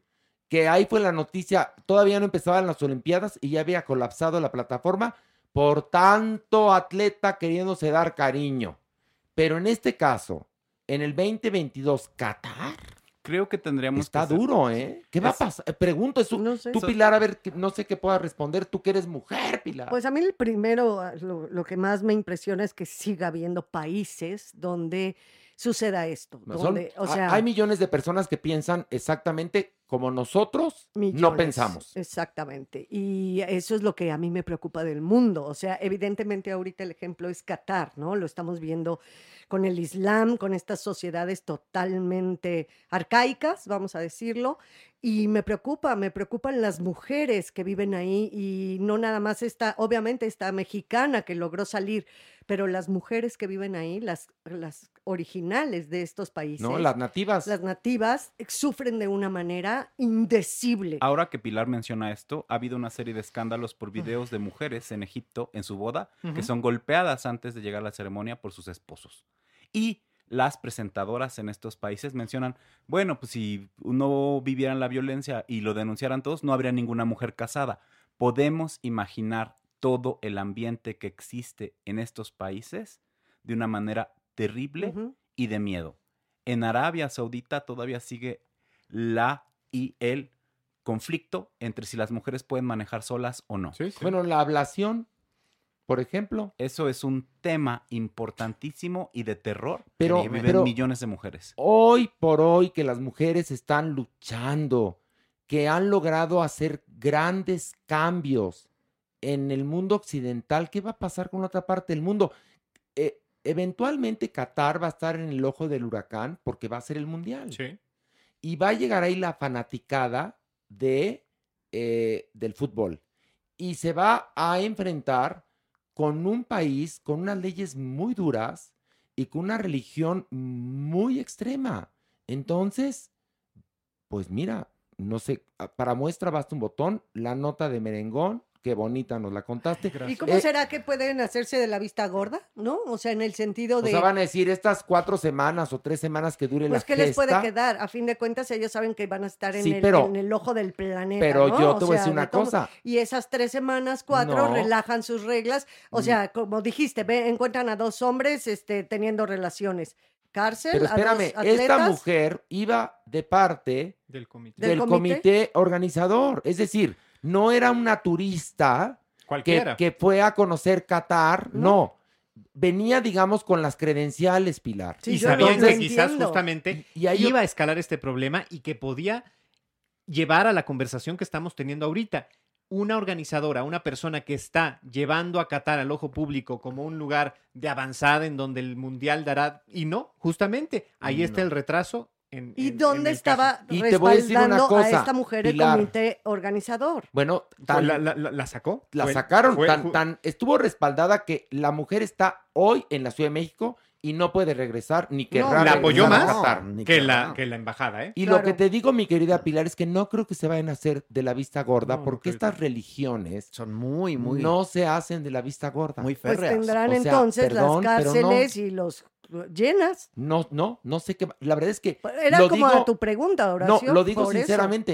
No sé, Jeremy, ¿tú crees qué crees que vaya a pasar con, Porque con los el dinero derechos habla, humanos? el dinero habla y un mundial es dinero antes que Por cualquier supuesto, otra cosa. Para las organizaciones creo que es más importante el dinero que toda la agenda de derechos humanos y de derechos democráticos y libertad y acceso a todo para las mujeres.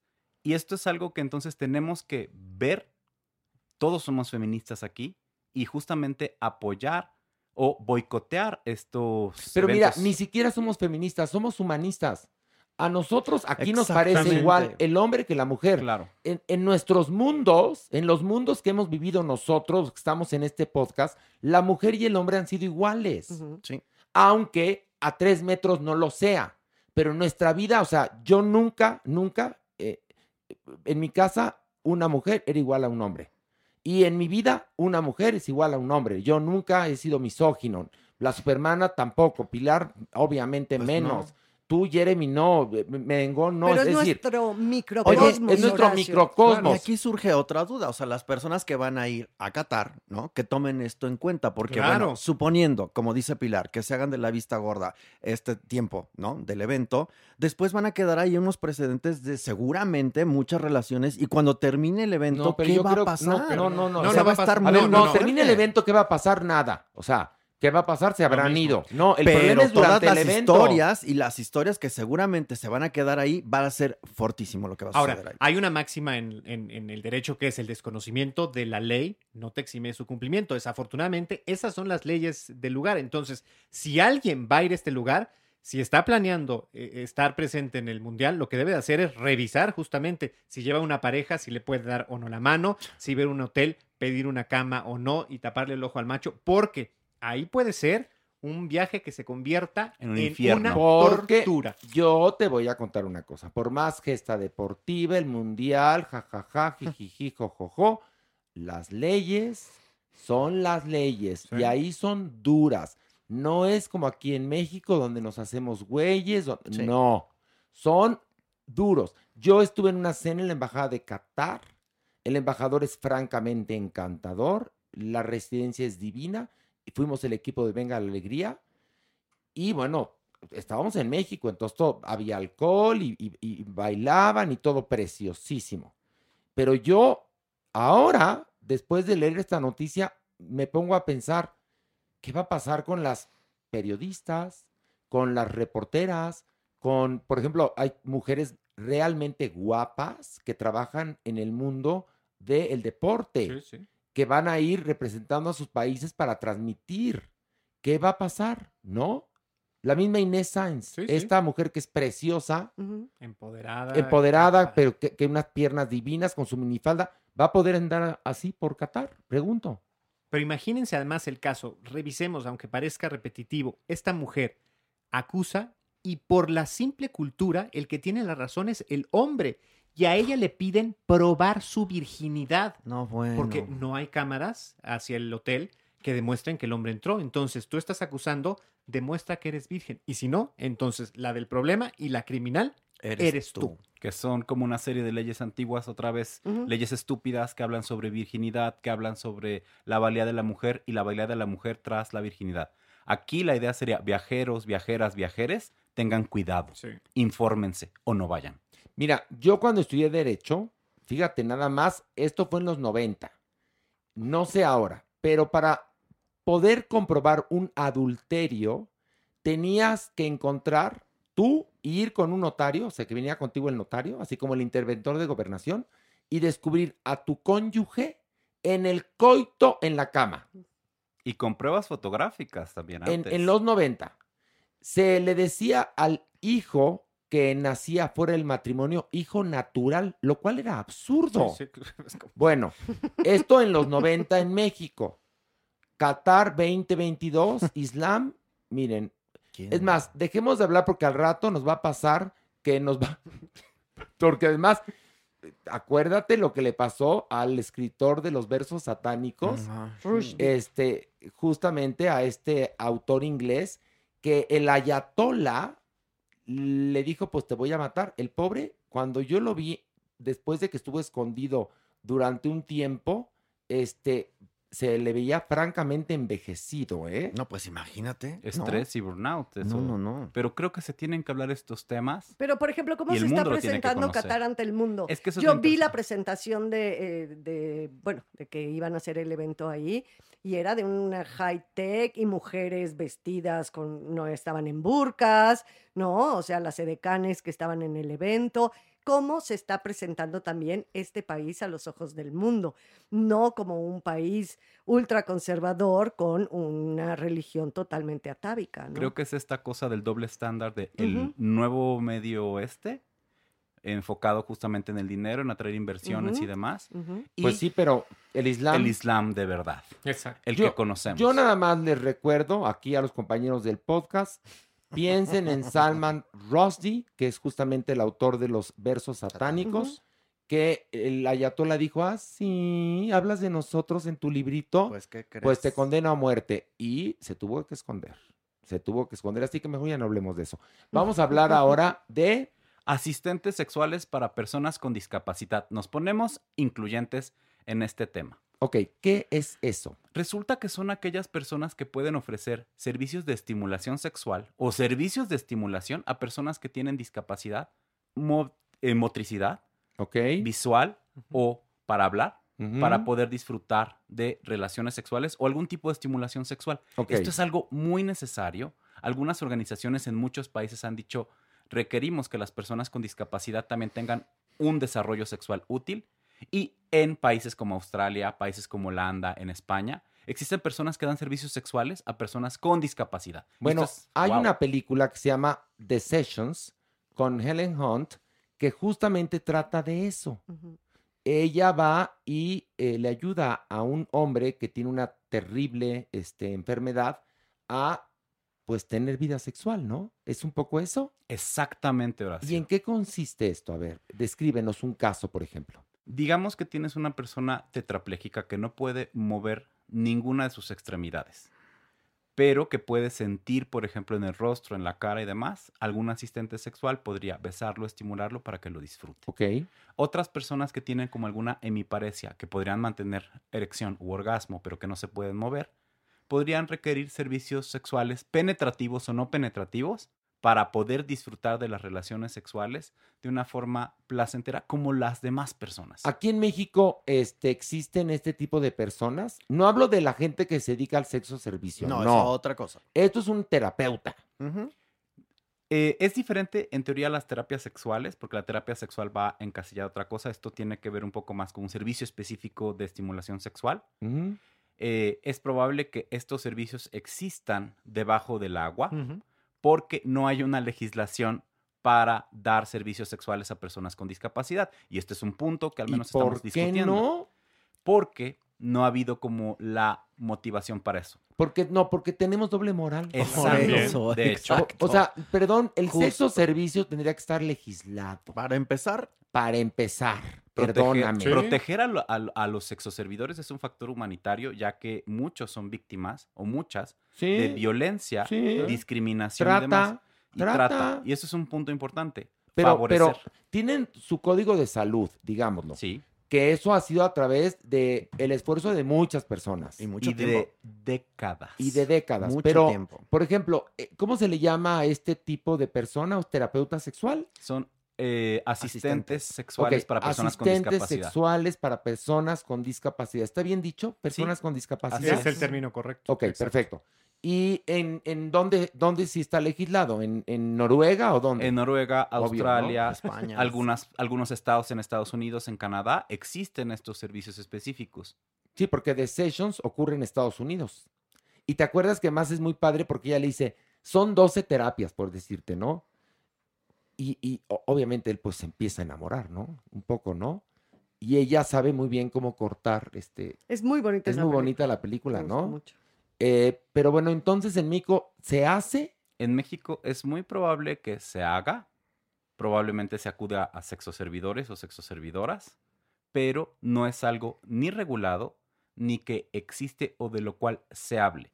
Y esto es muy interesante, ¿por qué? Porque para las personas, la gente con algún tipo de discapacidad motriz o verbal o neurológica, pues no tendría por qué tener relaciones sexuales. Una y muestra más de todos la lo discriminación, necesitamos. Una muestra más de la discriminación hacia las PCD. A ver, usted que nos está escuchando, imagínese que le ocurre un accidente.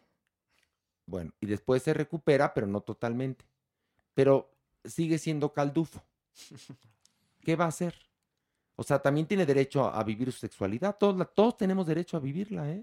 Pero fíjate que aquí volvemos a algo que dijo Jeremy. De esto ni siquiera hablamos. No, no. Luego no, entonces no, no, no. conocemos.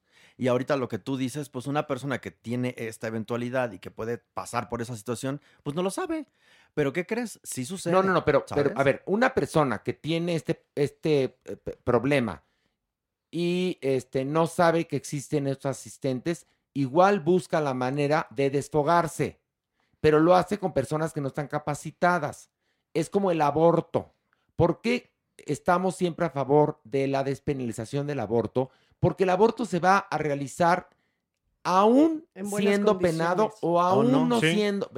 Entonces, lo que queremos es que se haga En buenas condiciones. En las Exactamente. mejores, obviamente. entonces, en este caso, queremos que los asistentes o las asistentas estén preparados para poder atender a estas personas y darles satisfacción como la necesitan todos los seres Sí. humanos. Y que Sí la gente México, sepa ¿eh? Sí que. hay, yo eh, conozco. y que la gente a sepa. ver, no, no, no, pero a ver, tú conoces. Órale, habla. Sí. Cuéntanos. No, una persona que eh, tenía parálisis lo platicó francamente con su hermana y la hermana le hizo el contacto con una persona para que tuviera esta pues estas, no es terapia, porque ya quedamos Sesiones. estas sesiones regulares con una persona que se dedicaba Ok, a eso. pero esta es una persona en un millón. Sí, no, bueno, por esto digo, sí conocí yo Pero, en pero tú un tendrías caso. que estar, por ejemplo, este, registrado en un padrón en los hospitales o en los centros de rehabilitación para que en paquete te entreguen el contacto de esta persona y te digan, es como cuando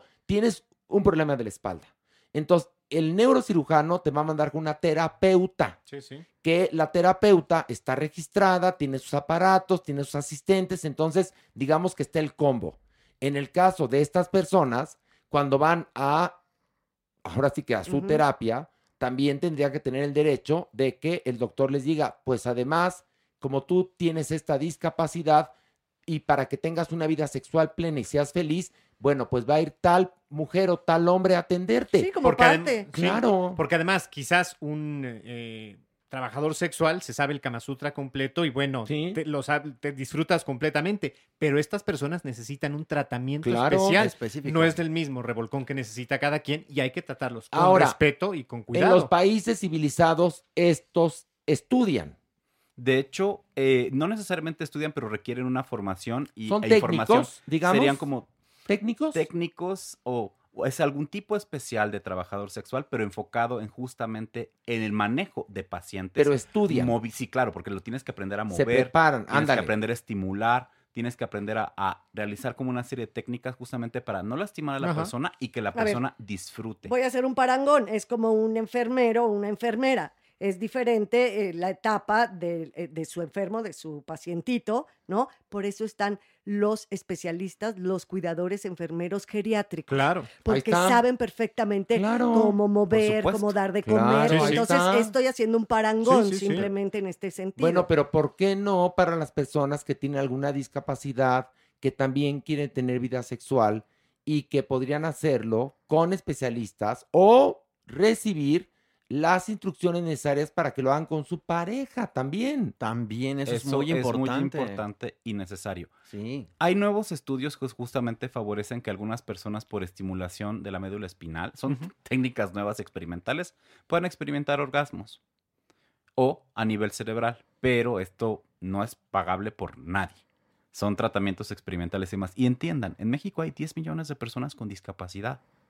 Y discapacidad motril probable- motriz probablemente existan 1 a 3 millones. Bueno, ahí está. Sí. Entonces, ¿tú crees que no sería importante que existiera eh, esto visible? Regulado. Que sea, mira, por lo menos de entrada regulado, tienes Sí. toda la razón, eh, visible, y legal. legal Y y, a la mano y profesional. Exacto, es como te Piensen, digo, yo ah. me dedico a personas discapacitadas. Ahí está, ¿no? es Helen Va. Hunt en The Sessions. Por eso mucha gente quizás no entendió, pero eso existe, ¿eh? Sí existe. Y qué bueno que estamos sacando el tema, para que otras personas sepan Bueno. que aquí en México existe. ¿Desde hace cuánto en nuestro país, en nuestra ciudad, las aceras tienen eh, rampa para sillas de rueda? ¿Desde hace, digamos, Muy- 20 años? Más o Menos, quizás, 20 ¿no? años, 15, pero no se aplica en toda la ciudad. Ok, bueno, de, de entrada... Bueno, eh, de entrada las calles. las están calles mal. están hechas una mierda. Pero lo de la rampa y del espacio para personas eh, con discapacidad, ¿desde cuándo está? Yo de niño nunca vi en los estacionamientos que hubiera esto, ni había rampas, Como ni había 20 nada años, de ¿no? esto. Nació Tendrá más- 20 años, Porque yo me ¿no? acuerdo cuando era más, chi- bueno, cuando era chica que ibas a Estados Unidos y decías, es increíble, y tienen rampas y toman en cuenta las sillas de ruedas. Digo, yo con mi madre, la verdad, la llevé mucho rato, varios años en silla de ruedas, y era un calvario esta ciudad, Sí, las sí. plazas comerciales, ir a un restaurante. O sea, todavía con todo y que ya existe en México, Pero no parecía que hace 20 años no, No había, había este problema en nuestro país. Y claro que lo había, lo que pasa es que no podían salir de sus casas. Creo que esto sería fantástico porque hoy estamos hablando de un tema que también es clave para el desarrollo de cualquier otra persona y dar servicios especializados o asistencia sexual a personas con discapacidad. Es al menos que si alguien nos oye y puede influir en esto, están poniendo un punto y tenemos un poco de voluntad política. Exactamente, Mm. porque todos tenemos derecho a tener una vida sexual plena. Ahí sí, sin discriminación. Podemos discriminar si es mejor el café o el té. ahí sí podemos discutir. Yo te puedo decir, no, el café es mejor, no, pues el té es superior, no, el té es inferior, el café, lo que quieras. El mate. En eso sí podemos ahí, ¿no, doctor? Por supuesto. Pero en, en lo demás, no, señor. Y todos tenemos derecho a ejercer nuestra sexualidad. A vivirla, a gozarla. Bueno, y todos tenemos derecho, bueno, no sé si todos vayamos a caber en el Averno, pero, pero podemos viajar. Vamos al Averno. El Averno. unos a otros conmigo. Y bueno, ya estamos aquí en el Averno, pero ahora venimos blindados, fíjate. Maniguis, ¿cómo estás? Ay, muy contento, ahora sí tú. Porque ¿Sí? este, este día es muy especial. A ver, está Merengón, que sí llegó. estoy, presente. Aquí está. Está Pilarica. Y Presentísimo. está William Valdés.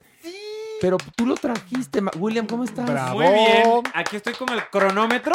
Sí. Porque se demora mucho. ¿Qué? Para, dar, para que la Maniwis pueda dar su primera nota. Pero es muy, muy divertido el preámbulo ahora. A resulta. veces. No, todo el No, siempre. No, siempre, siempre. Siempre. ¿No adoras? O sea, ya llegó a tronarnos los dedos. También vine porque productor. Merengón, según decía que iba a traer pastel y nunca trajo. No, no trajo, tienes toda la razón. Por eso no llegaba, por eso llegué tarde. Sí, pero mejor no hubieras llegado, ¿eh? Bueno. Porque William viene, mira, no, no ha desayunado y ve qué horas son, porque me decía, yo quiero probar los pasteles de miel, me sabe, porque en Miami no hay tan rico. Bueno, la mamá de William, que cocina delicioso, no, no ha logrado un pastel como miel, me sabe. Así me dijo William llorando. Sí. Y estaba haciendo estómago. Estaba haciendo estómago. ¿Ya viste, William? Que hay mucho preámbulo. ¿Ya viste? Ni cuenta La que te andaba en el Triángulo de. Bermudas la semana pasada.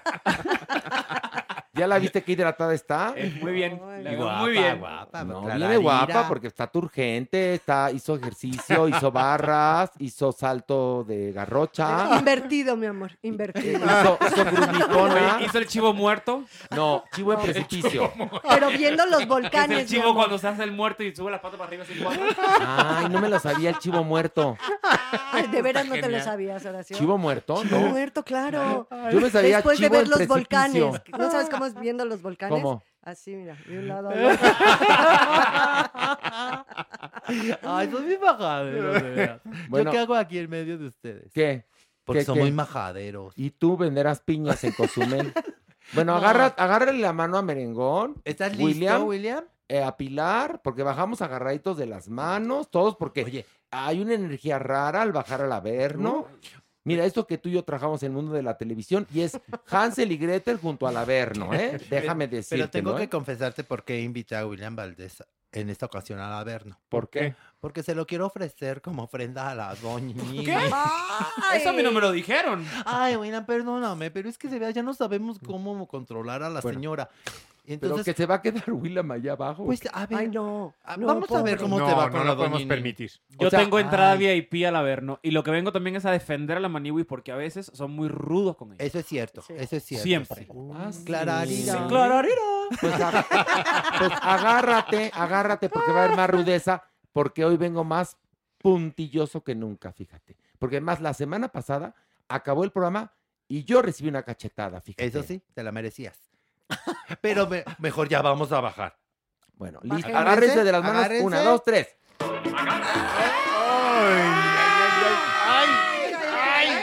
Ya, ya le dije a, el otro día aquí a, a los compañeros que le voy a pedir a Cintia este, Rodríguez, Ajá. nuestra compañera, que me regale un CD de, de Carlos Rivera porque este suena de la chingada. Parece que lo sacaron de la edición pirata de Jugo de Hits. Ah, Hay que pedirle uno bueno, sí, uno ¿no? que suene padre, porque este siempre Sí, piñacatea. Piñacatea. Ay, Pero todavía existen los CDs. Ay, ay, ay. Sí. Ay, no. Ay, siento ay, un ay. hueco. Sien- ¿Y esto siento un hueco. Y vas a sentir miedo, terror y pánico. Al rato te lo explico.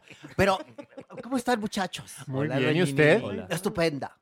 Con un calor. Le trajimos a un efebo Sí. aquí. Y- es para y- usted. Ah, es para, para Sí. mí. Le, viene, le viene a hacer casting. Sí. Casting, a la antigüita. ¿Cómo que la antigüita? Ay, acuérdese. ¿Cómo le tocaron a usted? Ay, sí. No, allá no, allá No, no. perdóname. No, Ah, no, no, ¿no? yo no sé a qué te refieras, ni Ah, qué ¿no? quieras tú dar a entender, No, por pero favor. sí la de haber platicado su amiguisísimo Ernesto Alonso. Como Eh, Con hacía. Ernesto no te metas, tú, Lara, y lo asqueroso. No empieces Me por tus puedes cosas. decir. Ernesto. No, ya. Ernesto. Lo invocaste. A ver, a ver, a ver. Ernesto, esta loca está diciendo que a ti y a mí nos apoyaron, pero en el escritorio. Por favor, dile algo. ¿Me vas a pasar a perdonar, Joto horrendo? Pero yo contrataba actores y actrices y yo no tenía que pedir favores sexuales porque a mí todos, todos se me ofrecían. ¿Cómo ves? A ver, para empezar, ¿cómo me dijo al principio, señor? Joto horrendo. Tome su lengua. Ay, es que se la mordió y se le cayó. No, mi amor. Hay una gran diferencia entre ser un hombre sofisticado a un pinche puto. ¡Qué fuerte Ay, está, pobrecito, Don! Las cosas como son. y aquí Porque hablamos. yo a calzón soy quitado. un caballero de De sabor, sabor antiguo que que no pide tregua, tregua, y el ni cua- tampoco tampoco amigo. Y el cuadro se quema atrás. El cuadro se quema. Se incendia. Yo te digo algo. Por mi cama pasaron los mejores. Y gratis. Algunos sí les di estelar porque, po- porque daban el tipo. Nada más. Nada más. daban otra cosa. A ti te voy a hacer un casting. No, no, no, No, no, no, no, Niño. No, no. Se lo No, traje. tú- Pero a ver, un momento. ¿A qué lo trajeron si no Es para la doña, es para la No, no, doña. no, a ver, yo no necesito nada, ni nunca necesita nada, no, no necesitaba ni vejigas para nadar. Tú, niño, ¿de Necesitaba, lo eres? dijo, el verbo Yo- pasado. Hoy es otra cosa, doña Ay, Mira, hoy es otra cosa. Está acabada. Ya Bueno, está acabada, A ver, huesuda. atrás, momento, no me compares con tus necesidades, niño. Por favor. A mí no me midas con tu vara. Por favor. ¿Y tú, niño, de dónde eres? Soy cubano. ¿En serio? Sí, como te gustan a ti. ¿Tú cómo sabes cómo me gustan a mí? Porque me han contado historias tuyas. No, perdóname. A mí me gustaban altos, morenos. Eso sí, de ojo claro, muchas veces. Pero, pero guapos, distinguidos. No así como tú. Ah, ¿te gustan los, te, te- te gustan los mandingos entonces? Los, ándale, los, ¿Los mandingos, mandingos? me gustan, sí. Pero canches así como tú, no. A mí me gustan los mondongos. Pero no estoy como muy eh, todavía. ¿Usted es bisexual o qué, o qué es usted? El señor es Yo un caballero. soy el señor favor. telenovela Ah, ya. y no hablar de esas bajezas. Ah. Yo hice éxitos como Senda de Gloria, El Maleficio, Muchacha Italiana viene a casarse. Bueno, creo que sí la hice esa. Senda Prohibida. Hice las mejores telenovelas. Yo encumbré a Jacqueline Andere, Guapísima, Angélica divina. María, Sí. Amparo Ribelles. Me regaló unas medias. Le regal- me prostituí una vez. Sí, cuando éramos pobres No, pues qué carrera. y trabajábamos en el Quid. Yo era, yo manejaba el Quid, un antro con Rita Macedo que también tiene su historia, pero bueno, el- y le mando besos a Julisa que nos escucha. Ah, adorada. Adorada, mi Mira, Julisa. te voy a decir una cosa, niño. es espectacular. Nosotros tenemos historias, que siempre hay una historia que contar. Y tú con esa piel percudida no sé qué vas a contar. ¿Cómo se atreve? Oye, acaba de venir del gimnasio. ¿Qué le pasa a usted? Si vengo aquí de ofrenda para, para alegrarle su vida que Bueno, está muy amargada. Entonces, entonces, mi querido William, voy a ir por el hilo de cáñamo para que te amarremos las patitas, patitas al los horno bracitos, Y al horno. dejemos la parte noble, digamos, para que se hidrate. y Le ponemos un apio, Un apio, una manzana en el hocico, en la boca, una manzana y unas boca, papitas al lado, cambray. Y en luego cama de lechuga. nos vamos a la casa de las campanas. No. Donde todos los viernes hacíamos unas fiestas con el tigre Azcárraga tremendas. Ya verás. Donde se hacían candelabros italianos. Yo te voy a defender, William. No voy a No dejar lo que vamos a permitir. Aquí no hay ascensor para ya irme. No. No, ya no. Aquí ya bajaste y ya tejones porque no hay ardillas. Fíjate nada más. Aquí el bueno. que baja se jode. Yo ya, yo ya me voy. Resto. Ay, señor. María. María recuerda que yo soy un caballero de sabor antiguo, que no pide tregua, ni tampoco amigo. Y tú, Jotorrendo, qué asco, vaya. ¿Ya ven por qué les digo que el preámbulo es muy largo?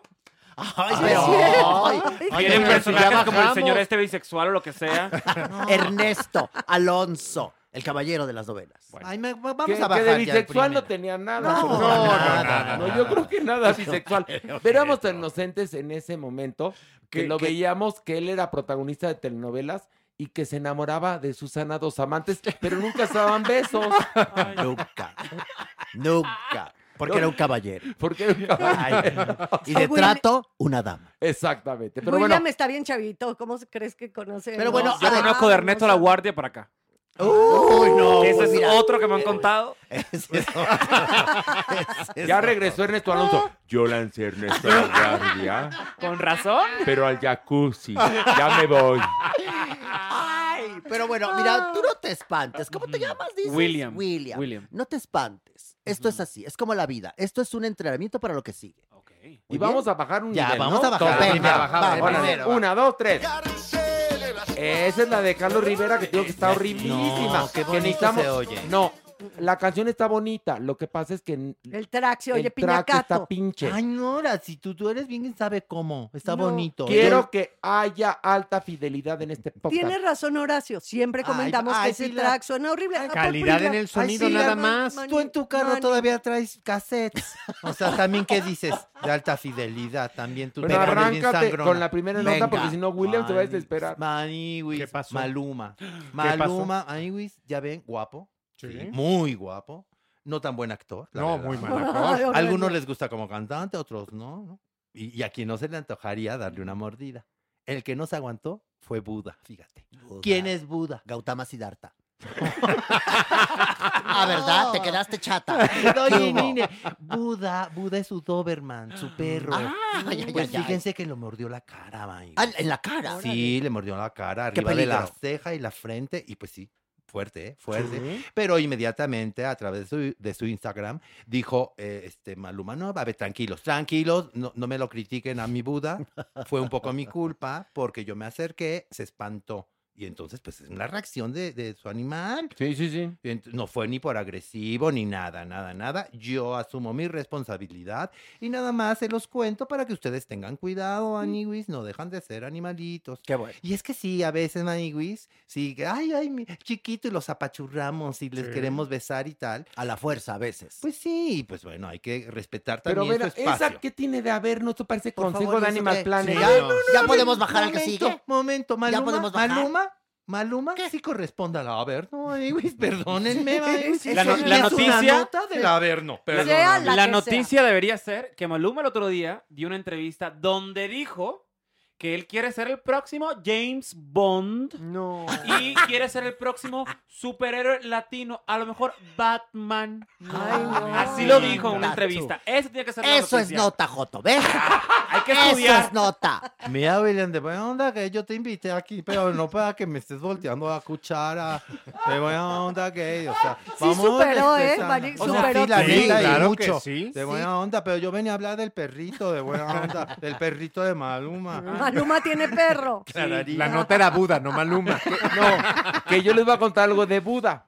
Fíjense que en México hace muchos años hizo una telenovela llamada El pecado de Oyuki, que ocurría en Japón. Nada más que era el Ajusco, ¿no? pero era Japón. Fueron a, fueron a Tokio, tomaron o sea, Aspectos. aspectos y ya. Pero la verdad es que hicieron un pueblito este, japonés en el Ajusco. Pe- Perfecto. bueno.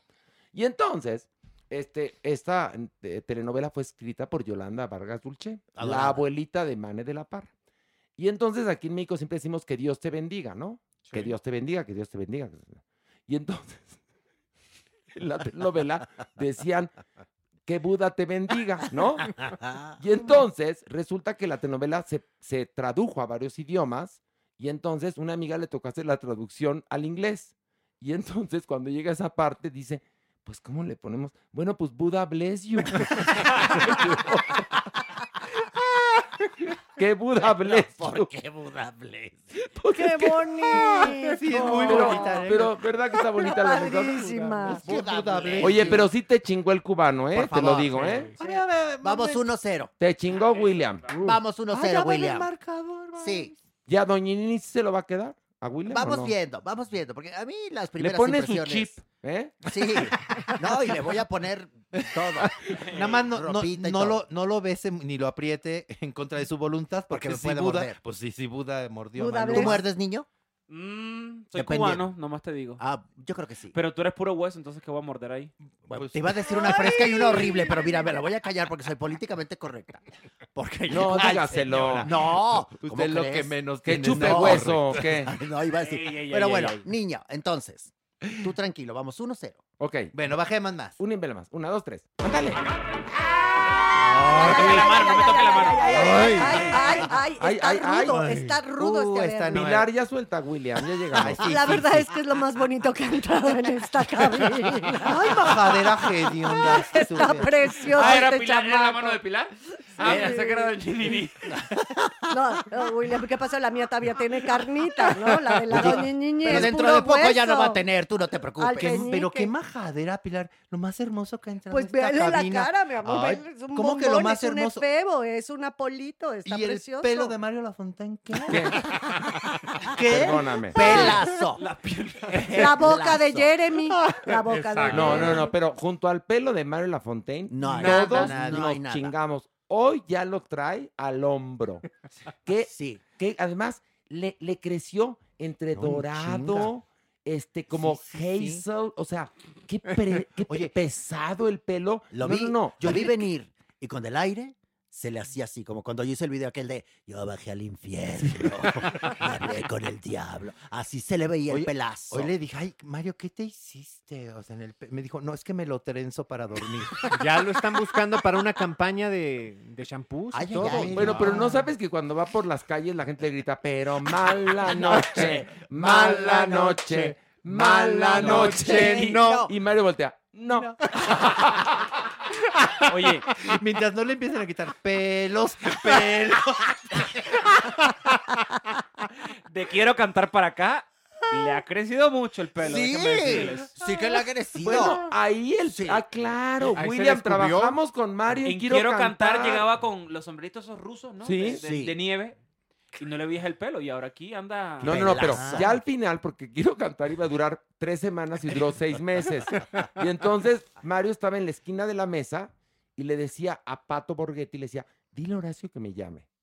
Entonces Pato le decía a Rocío y Rocío me decía a mí, oye, que le le hables a? Mario. Entonces Mario estaba volteado, entonces decía yo, Mario, y volteaba para hacer pelazo. Nada más para Sí hacer pelazo. Tiembla, Daniela Romo. Tiembla. No, no, no, Daniela Romo, ya te jodieron. Ya llegó Magis Lafontaine. Pelazo. Pelazo. Ay, bueno, pero eso qué tiene que ver con la nota, ¿qué vas a dar? Absolutamente nada, maniguis. Pero agárrense, agárrense, maniguis. Yuri. Fíjense que a través de su cuenta oficial de Instagram, de pronto puso un comunicado y dijo, familia de la Ciudad de México y Monterrey, les comunico la reprogramación de las fechas de Euforia, o sea, su tour, maniguis. Bueno, ya ahorita les digo las fechas porque la Arena Ciudad de México y Arena Monterrey, por ahorita no. ¿Pero qué pasó? Y entonces, ¿qué pasó, Yuri? Yuri, ¿qué pasó? O sea, una explicación, ¿no? Ay, que nos dé una explicación.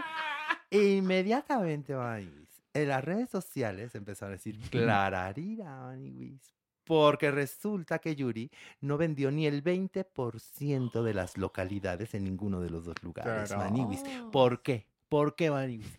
Reacción de la comunidad LGBT+, porque están enojadísimos con la güera de Veracruz. Pues claro, eran los que le llenaban los shows y ahora qué, pues se dieron cuenta de su Pero, homofobia. pero a ver, ¿qué fue lo último que dijo Yuri? Porque ya, pero además, venía diciéndolo hace años, hace años. y llenaba sus conciertos y le valía madres entonces el asunto de que la tacharan de homófoba porque seguía llenando los conciertos. Ahora, ¿qué detona esta reacción en cadena por parte de los fans o ex-fans? Yo, yo creo que es justo la presencia de Yuri hace algunos meses en La Más Draga, algo que ya no le perdonaron ni a ella ni a los propios organizadores. No, pero también tuvo que ver con un comentario hecho no sé hace cuánto de Yuri, pero por lo menos eso revivió en redes, donde dijo que ella había tenido un novio homosexual o bisexual, no sé cuánto, y que inmediatamente había corrido a hacerse la prueba de Sí, Lisa, ajá. como diciendo, impidiendo que cualquier gente que es eh, de la diversidad eh, tenemos VIH, ¿no? Sí, sí, sí, Eso, ¿no? efectivamente, Sí, sí, es entre muchos otros comentarios en donde ya por fin, la verdad, la comunidad LGBT abrió los ojos y dijo, ya, Ya. ya basta. Y qué bueno, ¿eh? Pero qué bueno que ahí está- surgió una voz importante que les dijo, a ver, manas, organicémonos. Sí, Yo creo, ¿no? claro. No, por supuesto, pero fueron muchas, muchas gente, o sea, ya en verdad, Muchas gentes. gentes. mucha Vaya, gente, mucha no gente. dije No, gente. cachetadón. No dije Ya. gentes. No Bueno. dije tampoco cercas. no, que William, ¿tú qué lejos. dices? ¿Cachetadón o no? No, William, está- William, No dije No, no, gentes. no, No, Viene a defenderla, pero- Otra oportunidad. al Mira, Coto. otra oportunidad, Al. Otra oportunidad. Al Mampo. Otra oportunidad. Al tinte. Otra oportunidad. Al tinte. ¿qué? Pues es que eso no es, eso no es, natural. ¿verdad? Obvio no. Y te lo hizo un rubio claros. Yo lo he estado observando todos estos años y creo que es peluca. Más No. bien. No, ¿Tú no. ¿Qué opinas? ¿Es No. tinto o peluca? Es rubio tinte. natural. No sé si sea peluca, pero eso definitivamente es tinte. Uh, Clararira, ¿cómo te atreves? Mira, mira, va, bo- baja tu mirada para que veas No, cómo no, la no, no, no, cortina. No, no me La quiero quedar cortina- pico aquí, gracias. La cortina macha. Macha. Oye, yo fui el otro día a, Miami a casa de William. Sí. Y William sí, de bebé era rubio natural. Es ¿Como decir, yo? Y tiene, y tiene- ¿Como yo? Ay, No, no, como tú no. Por y favor. tiene un sobrinito que también es rubio natural. Sí. Pónganle desde ahorita agüita de manzanilla. ¿Y va a triunfar? Para que no pierda ese tono. Oye, regresando a lo de Yuri, yo creo Sí. que voy a dar mi opinión. Da tu opinión. Porque la verdad es que yo siento que ella ya pasó de, de querer eh, a- a ir a la iglesia a ser fanática de lo que significa ser religiosa. Entonces sí ha tenido muchos comentarios que ha hecho y entonces ahorita recientemente, anota, ayer le hicieron una, reuni- le hicieron una entrevista porque son premio lo nuestro esta semana en Univision en Ah, Miami A ver, cuéntanos. y le dijo a Farruko que él debería cambiar todas las letras de sus canciones porque ay, él se está convirtiendo ahora, está haciendo la transición Sí, sí, de- se de está, ser, eh, está transicionando ahora de, de- de cantante, digamos, locochón a Cristiano. religioso. Yo respeto mucho a Yuri, pero creo que ya es fanática. Pero espérame, creo que es fanática pero de eso y... Te voy a contar, cuando Yuri se, se, eh, ahora sí que decide cambiar, hace un disco cristiano que no lo compra ni ella. Entonces hizo cuentas y dijo, ah, por un lado voy a tener mi religión y por otro lado mi- mis shows. Pero al parecer algo se le está alborotando. Ella le dijo a Farruco, cambia tus letras. Todas, sí. En una entrevista le preguntaron qué opinaba de ella de, esta, de este cambio que está haciendo Farruko y en la entrevista para, que, para el programa Despierto América dijo que él debería cambiar la letra de todos sus éxitos para ser un buen, un buen rel- religioso. Cristiano. Un buen cristiano, cristiano, católico. ya. lo que Pues qué hipócrita cristiano. ella, porque Ajá. justamente recuerden que cuando empezó a tener problemas de popularidad, ella decidió no solamente dejar de cantar sus canciones cristianas, sino de reincorporar esas canciones que decía prohibidas en- para sí misma. Estas canciones que hablaban del adulterio y de la No, tercera del incesto. Por eso, El ella la apagón, ¿no? la Con el apagón. la Ay, recuperó. era mi papá. Oye, no, así no dice, cantaba una así canción de dice. matar el oso a puñaladas. También El oso decía, panda. No, No, sí, pero no lo panda. mataba. Todas las letras, la verdad, de las exitosas, todas tienen que ver con adulterio, con que te bajé al marido, con que Sí. mi amiga se metió con este, con que me destapo Es el más que escote, yo. Pero no te lo con destapes, que- no te sí, lo destapes. claro. Porque Y era el éxito. Ese era, ay, no me lo destapé, yo me des- Exacto. Bueno, Es que siempre que tengo un grupo de amigas Bueno, que ver, hacemos... ya, organícense. Rifamos a William, no los que... Ey, ey, ey, ey. A Yuri hay Sí. que decirle tumba, catado y pon quinqué, que tu historia llegó a su fin. Porque con esto yo creo que ya, la verdad, que no le Ah, compren pero a ver. boletos a su concierto es grave. niño, ¿cómo fue? ¿Tú un tacatao trimpin qué? Una, una vez nada más. Ajá. Tumba, catao y pon quinqué. Anda tú. Oye, pero cuando William se enoja, dice, ¿te topaste con qué? No, el problema es que Niuka Marcos dice que ella se topa con el muro de Berlín. Conmigo tú no te topas con el- como Kirby Selma. Le dije, no te topaste con el muro de Berlín, te topaste con la muralla china que tiene más kilómetros que el muro de Berlín. Ándale, ándale, ándale. Bueno, entonces el asunto es que, ¿qué habrá sentido Yuri? Yuri ya tendría que tener un manejo de crisis con un especialista que le diga, a ver, mana. Porque yo la vi en CNN cuando le entrevistó este señor, que fue el mismo que corrió a Cuadri. Ajá. Yo no entiendo por qué no la corrió del estudio, ¿eh? Pero ahí que le dijo. Cuando le preguntó sobre la adopción Sí. homoparental y Yuri dijo que, que no. Que no, que eso que no, no. era aceptado. Yo, ahí el señor este de CNN, lo que pasa es que la tenía enfrente. Sí, sí. Porque a Cuadri nada más le dio off, porque Sí. estaba en un Zoom. En Zoom. Pero ahí a Yuri la tendría que haber parado de la mesa y decirle, señora, usted, adiós. Estamos en CNN y aquí defendemos los derechos humanos de Así las es. personas.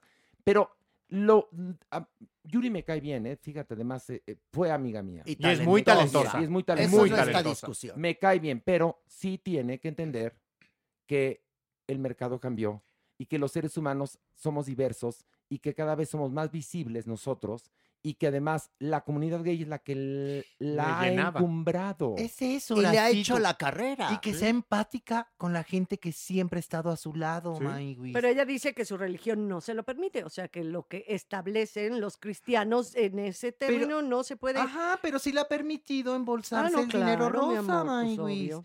Y entonces, eh, lo que pasa es que también muchas veces han abusado de la comunidad. Mira, diles, al fin se aguantan todo. No, pon la banderita.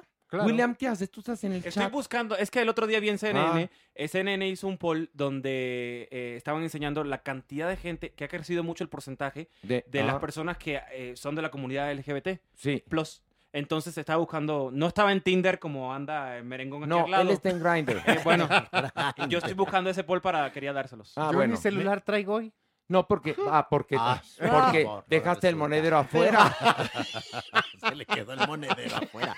Pero qué bueno, qué bueno que la comunidad LGBT ya está levantando su voz. Pero la comunidad, la comunidad siempre ha existido. Lo que pasa es que no se, se le reconocía como No estaban comunidad. organizados, Horacio. Pero además, eh, era, era lo normal humillar a, a la comunidad, burlarse de ella y que la comunidad siguiera quedara aguantando. bueno, y Lo que todavía pasa es que convertirlas en reinas o por el estilo. Se aguantaba Todavía. y además se les premiaba. Pero, pero, qué bueno. Sí, a ver, señores, qué bueno que haya líderes en esa comunidad que puedan decir, no, basta. ¿Y con qué voz Yuri va a decir a la más draga, tú sí quedas y tú no, Joto? ¿Con qué calidad moral? Dímelo tú. Pero hay los de la más draga, No, perdón. no tienen veracidad. No tienen madre, Ya no ¿eh? No- tienen. no Pero eso, ¿eh? No eso fue uno de los detonantes que ahora Yuri no tenga público. Eso también. Pero- Desde Sí, antes, pero- por el hashtag. Pero Pero, ¿quién- a ver, Yuri la menos. Sí, Yuri la menos. Sí, y se lo dijeron en su cara. Ya lo sé, doñini. ¿Qué le dijeron en su cara? No sé. Yuri la menos. ¿En la final? ¿Estoy cierto o Y, no? ¿Estoy sí, cierto o no? Dilo Y tú ese- que eres Joto, dilo. Sí, señora. y ese hashtag se hizo hasta viral, Sí, ¿no? sí, Bueno, sí, Pero ¿quién todavía- fue el organizador que, a ver, no fue empático con, con su negocio y con la comunidad a la que va dirigido ese negocio? Se sabe que al interior de la producción de La Más Draga se le dijo justamente al productor, no la invites. Nosotros que somos parte no nos sentimos cómodos. Y dijo, no, no, no, ya se pasó. Vamos justamente a ayudar. No, sí. Ahí están Sí, las porque- consecuencias. Porque el productor vio números y vio dinero. Pero la muy verdad. mal, Pero muy ¿dónde mal, está- bajado ¿dónde ese balón, es un perdón. productor que ni siquiera es con- eh, congruente consigo mismo, Bueno. con el producto que está vendiendo. Pero, a ver, si tú tienes un negocio que está enfocado a una comunidad, no puedes traicionarla. Por favor. No. William, William nos tiene información que Sí, es mejor que ya la lo de la encontré y esto es súper importante porque yo creo que como Yuri se tiene que dar cuenta que, bueno, su público totalmente es, es de la comunidad. Sí, Entonces, sí, sí. eh, la generación Z en Estados Unidos, es un poll que hizo en Estados Unidos, eh, la generación Z, el, el 15% se identifica como parte de la comunidad LGBTQ+. Y el 57% de los americanos se, se, eh, dicen que son bisexual. Y el 6% son millennials. Y este es un poll que hicieron allá, entonces pues Sí, obviamente ha sí, subido mucho. Vieron que tartamudeó es porque está traduciendo Sí. del inglés al Al español. español, No es como la Maniwis que Y bailamos. William, William piensa, William piensa en inglés. inglés. Oye, que Yes. por suerte en Sin Palabras nunca le ha tocado a pe- películas como Pedro Páramo o Tizoc, No, porque pues el no pobre sabría. de mi William. Pero como no conoces Tizoc, No. no sabes de Tizoc. No. Uy, no le toquen es- ese piano. Ñi, Esta ñi. técnica. No me mires con esa cara, ¿Sabes qué? que me da miedo. ¿Sabes qué?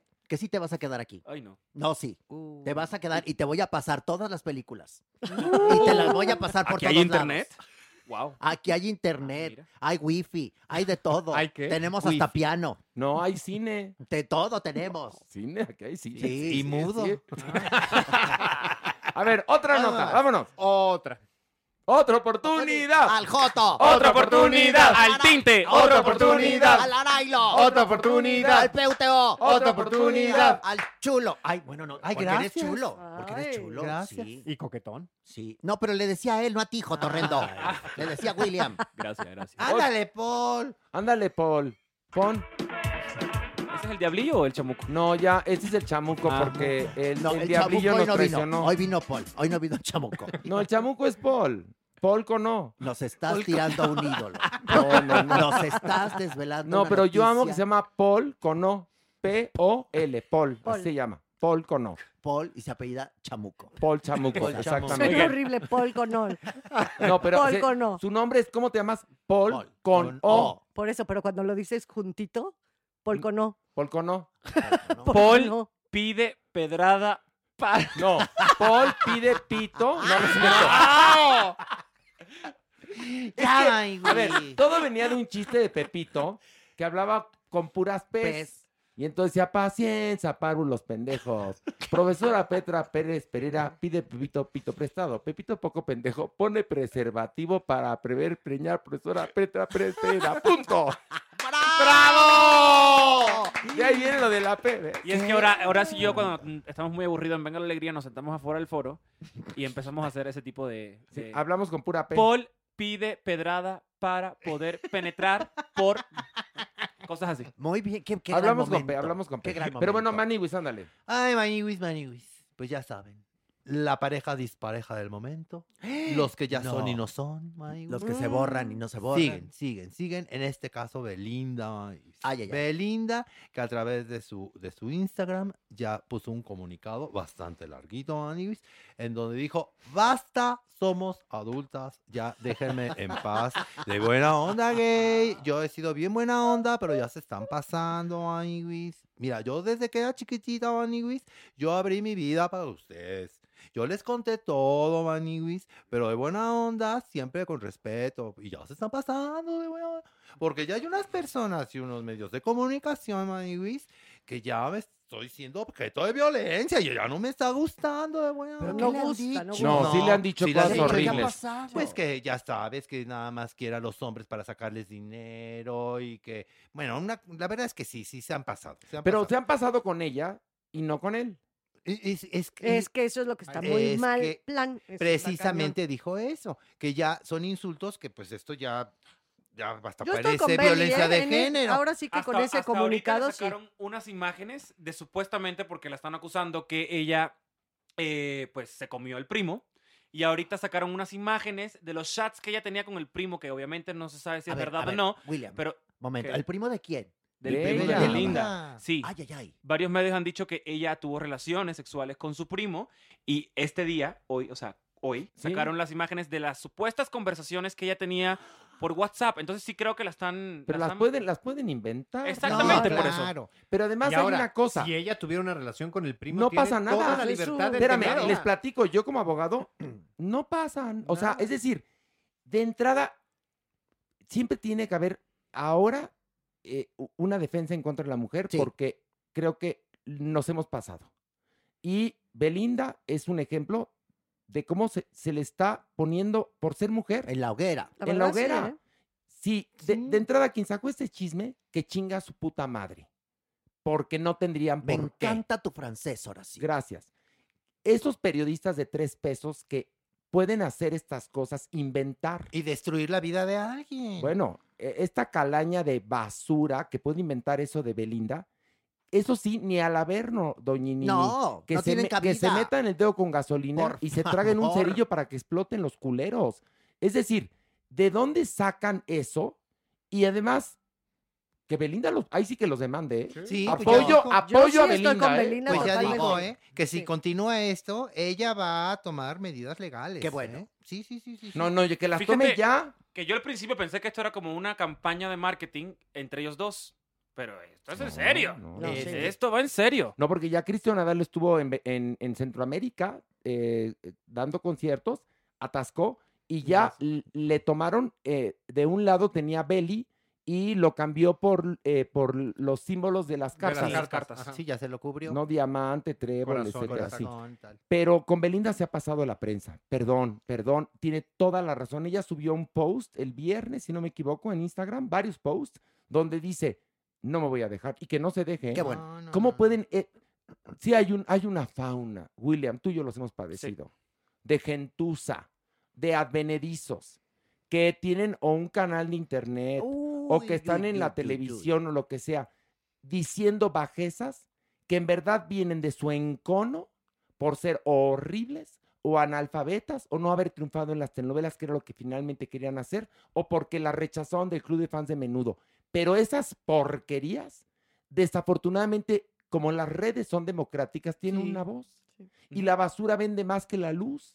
Entonces, que Belinda no se, no se deje. ¿eh? Y lo que es muy grave es que, aunque Belinda, evidentemente, y Nodal, y bueno, estas parejas, ¿no? Que son tan populares, tan masivas. Mediáticas. ¿no? Y mediáticas, pues están en el ojo del huracán, evidentemente. Pero lo que le están haciendo a Belinda no se vale. Porque ahí sí están. ah, eh, Es verdaderamente en contra de la mujer, de ella. ¿Sí me explico? Porque además, Cristian Nodal saca inmediatamente a los dos días de que terminó un video donde se la está dedicando a Belinda y la modelo es Belinda. Tal cual. Tal cual. Y Belinda saca un sencillo que no hay video que se llama Mentiras. Mentiras. Pero bueno, ese quizás puede, eh, pudo haberlo im- improvisado o preparado, pero el otro lo, lo hizo preproducción, producción y postproducción. Lo que pasa hoy en día es que yo creo que, eh, y me ha pasado a mí en lo personal y ahora sé también, que hay una persona que tiene ahora su cuenta de Twitter y estos, estos periódicos que antes eran muy importantes se están llevando por una noticia, un chisme que vieron en un tweet en una cuenta de alguien que tiene Sí. 20 seguidores. Se ha convertido, Y sí, eso, la verdad, fan. la prensa hoy en día eh, es muy grave porque... No, es una pues, mierda. es- o sea, va- Oye, el portal de Radio Fórmula, que es una, una, un consorcio radiofónico muy importante. El más importante de México. El más importante en México, saca sus notas de espectáculo de estas chuscas. Sí, sí. Ujú. Pues sí. De estas, de estas bloggers, de estas youtubers que inventan. A mí, por ejemplo, el otro día me mataron. Así, bueno. tal Hazme cual. el carbón, para tener favor. tráfico. Hazme el carbón, Y a mí me inventaron que yo había acosado, y tú fuiste testigo, a dos personas que estaban vinculadas a Venga la Alegría, No, lo cual era absolutamente mentira. Mentira, ellos al, al momento sacaron un video, Mm. al momento este, sacaron un, des- un- un- un comunicado, bueno, etcétera. Pero pueden inventar así. A ti, Pero bueno, a ti, de William, te han inventado, han inventado- una serie de bajezas espeluznantes. Pero mira, lo más importante es que la gente que me rodea, mis amigos como tú, saben quién soy. Entonces ya yo dejé de preocuparme por el que dirán. Lo que pasa es que ya yo identifiqué el problema de estas chucas que estamos hablando, que nos estamos mirando los ojos y sabemos que estamos hablando. Sí. Todo viene desde la frustración, porque Sí, nunca ha podido hacer nada en su vida. Es lo que estoy Porque diciendo. nunca ha podido ser contratado por estas grandes empresas, porque ha subido o ha hecho su carrera aplastando a los demás. Entonces, por eso, y lo que les digo, es muy grave lo que están haciendo. O sea, el otro día, yo con Curvy en, en Quiero Cantar tuve- no tuvimos una discusión, pero le dije, bueno, pues Rafael o lo que sea. Ay- hoy en la mañana me levanté, William explota contra sus compañeros en Venga Alegría y queda despedido. Y lees el artículo y no es absolutamente nada. Pero Entonces, además, Curvy y Williams son amigos. Entonces, sabemos jugar el reality. Compañeros de trabajo. Pero, pero bueno, eso es una estupidez. Han inventado cosas fuertes tuyas y cosas fuertes mías y cosas fuertes Mías. de usted, doña Por favor, imagínate todo lo que dijeron de mí. Bueno, en e- hubo un momento en el cual, fíjate nada más, casi le acaban la carrera por decir que era lesbiana. Sí. Cuando hoy por hoy No tiene nada de malo. no tiene nada de malo. Nada.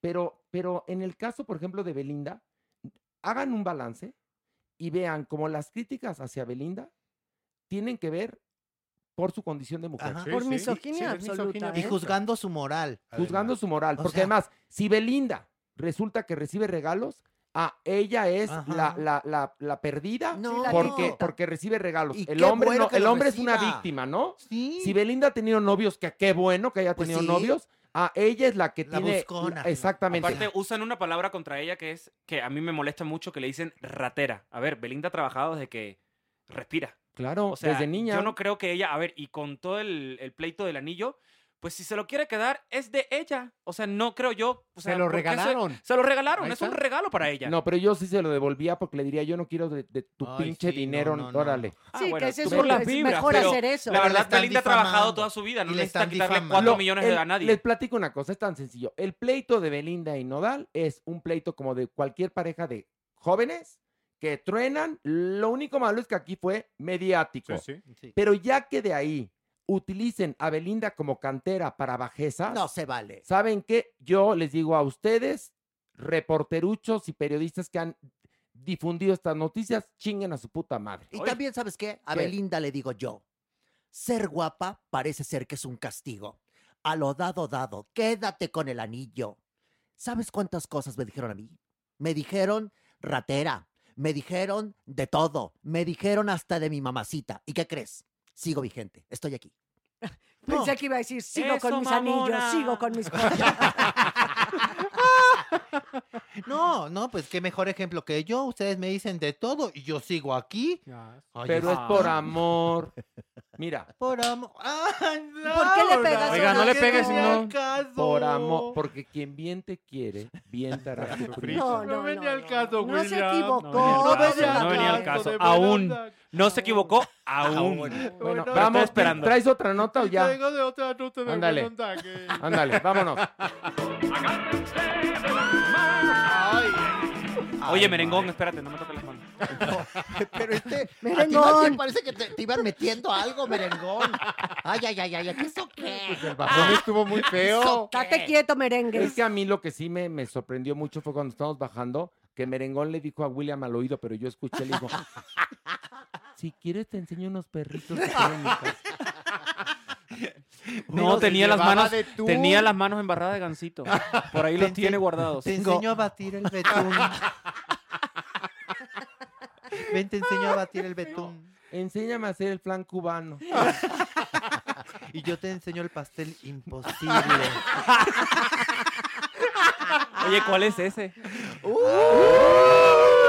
Es un pastel que es delicioso, en verdad. Precioso, porque es pastel y tiene flan. Ah. Entonces, a ver, Merengón, explica el pastel imposible, porque en verdad Sí, el o sea, se llama pastel imposible porque cuando uno lo hornea, lo mete y aparentemente lleva a otra posición y cuando sales queda invertido. Es justamente el proceso de horneado que hace que el flan se vaya para arriba y el bizcocho para abajo. Ay, Hay otro pastel muy rico. ¿Te gusta, William? El volteado de piña. No. Pero la piña sí me gusta porque la piña hace unas cosas Pero en el la- cuerpo pero de los la- hombres espectaculares. Este niño ya me cayó bien. La piña ¿Por te escalda la lengua.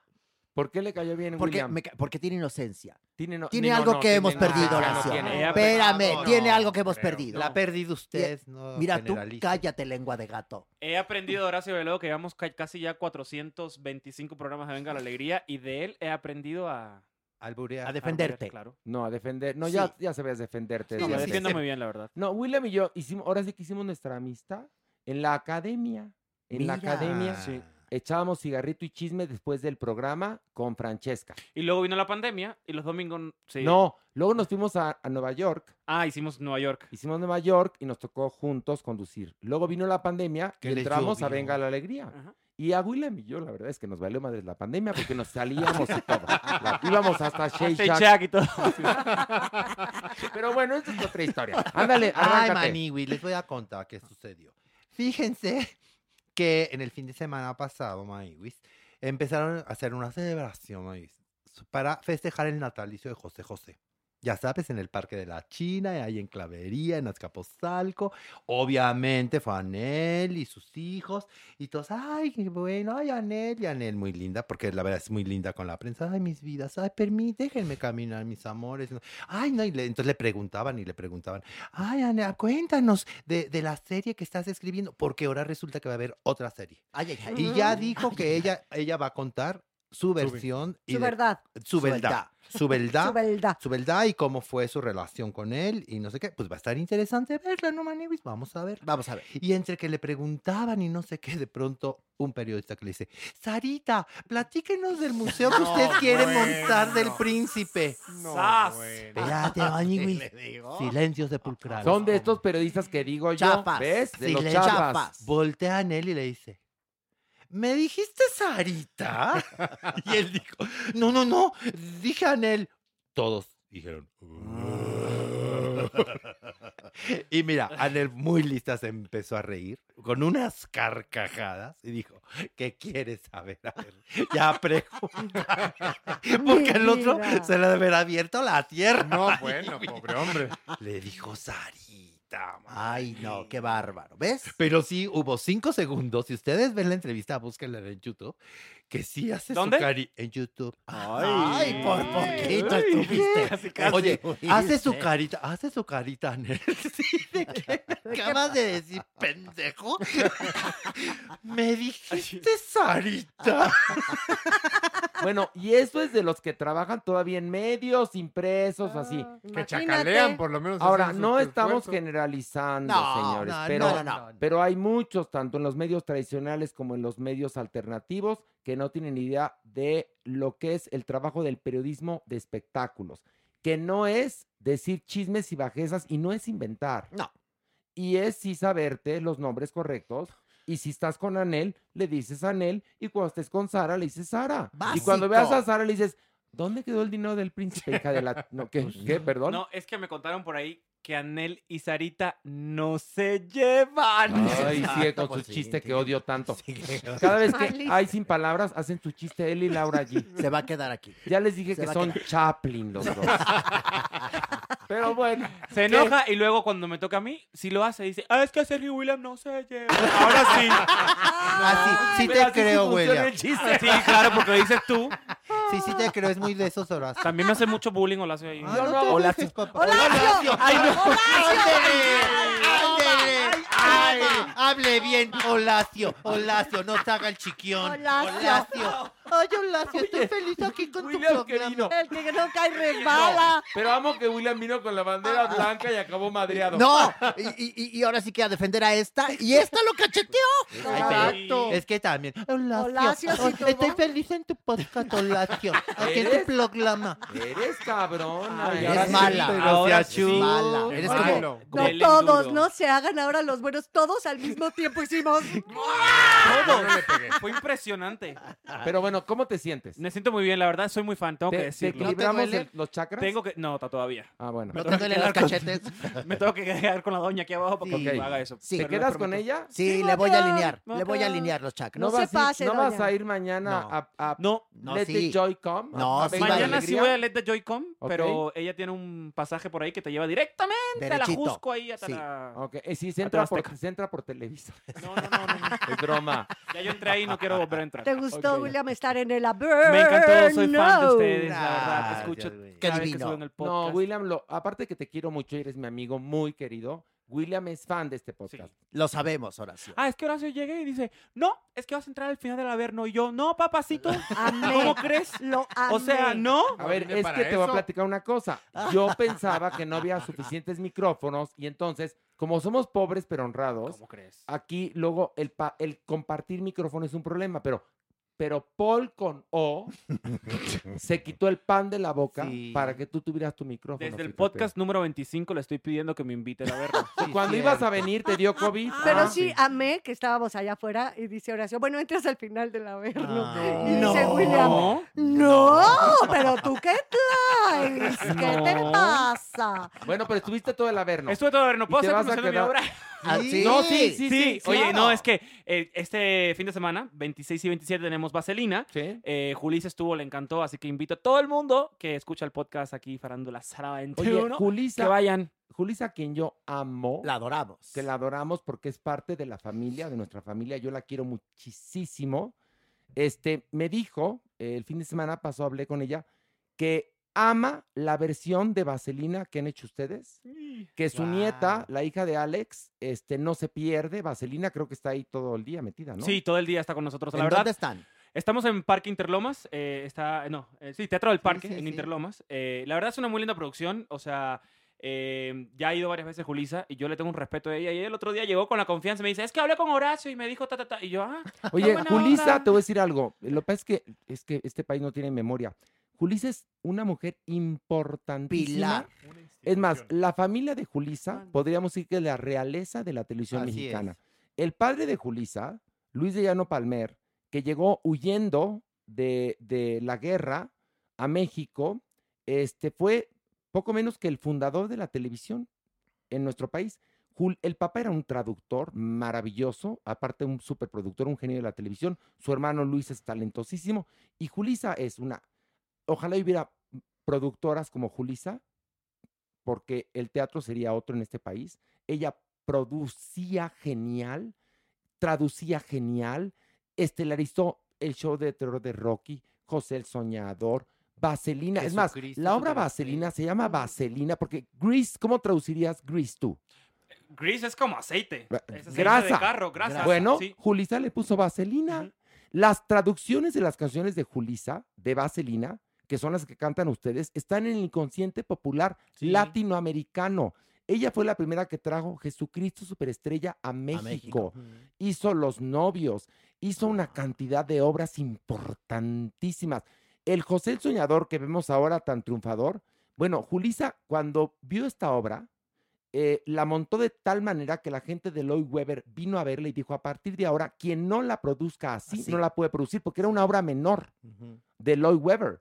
O sea, Julis es un genio, Mira, déjeme Y decirles. fíjate que ella, el amor que tiene por el teatro es increíble porque ha ido varias veces a ver Vaselina y esto no es por demeritar a la producción, pero, eh, o sea, no somos una producción de Go, obviamente. Entonces es una producción mucho más pequeña que se hace con muy pocos recursos, pero ella lo que nos dice a nosotros es que le encanta, que es una de las mejores eh, Puestas. puestas que Porque tiene corazón. Porque tiene corazón. Porque de qué sirve el dinero así a manos llenas si no tiene corazón una obra. Vaselina es una obra con corazón. ¿Tú la viste?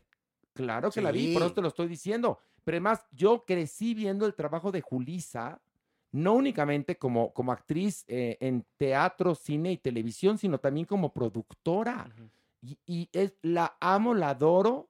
Eh, leí el libro de su madre, que ¡Qué valiente, Rita Macedo, con este libro, todo lo que cuenta. Es un libro fantástico. Se lo recomiendo, Mujer en Papel. Pero bueno, acabamos hablando de Julisa porque, además, bueno, el podcast se puede escuchar cualquier día. Va a estar de gira. Sí, vamos a estar de gira por toda la República. Vamos a Pachuca, Puebla, eh, Monterrey, Guadalajara.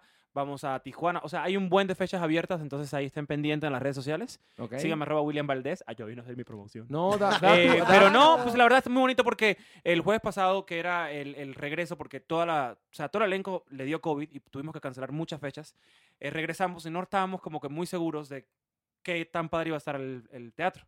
Y la gente en la Ciudad de México sí está saliendo al teatro a ver Qué el teatro. bueno. Qué Hemos bien. tenido salas llenas, entonces eh, nos llena de mucha emoción. Y desafortunadamente, por ahora son las últimas dos fechas, 26 y 27 en Trato del Parque. Eh, son cuatro funciones, dos el sábado y dos el domingo. Y William hace a Danny Zuko. Sí. Pero, Nada más pero y cada nada vez que veas a menos. Julisa, tienes que hacer una reverencia porque en verdad, lo que pasa es que este país no tiene memoria, pero Julisa es una de las Ujú. grandes figuras del mundo del espectáculo mundial. Es una verdad, joya. ¿eh? Es una joya. Bueno, un día, si puedes ver la película Caifanes, que dirigió Juan Ibáñez, Uy. donde está deliciosa Julisa. Pero bueno, con este homenaje a mi Julie, nos despedimos y decimos a la de tres, ¿qué? Exactamente. Una, dos, tres. ¡Adiós! Esto fue Farándula 021. Recuerda, un nuevo episodio cada jueves.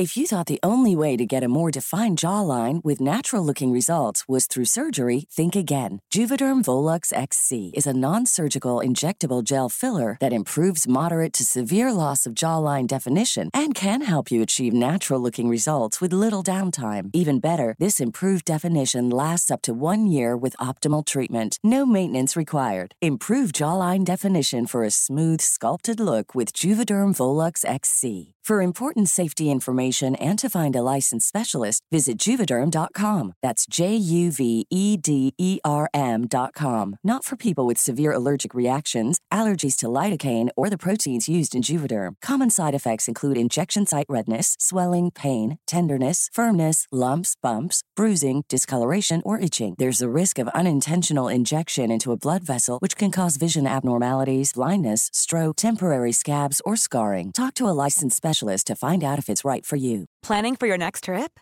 Elevate your travel style with Quince. Quince has all the jet setting essentials you'll want for your next getaway, like European linen, premium luggage options, buttery soft Italian leather bags, and so much more. And is all priced at 50 to 80% less than similar brands. Plus, Quince only works with factories that use safe and ethical manufacturing practices. Pack your bags with high-quality essentials you'll be wearing for vacations to come with Quince. Go to quince.com slash pack for free shipping and 365-day returns. This message comes from BOF sponsor eBay. You'll know real when you get it.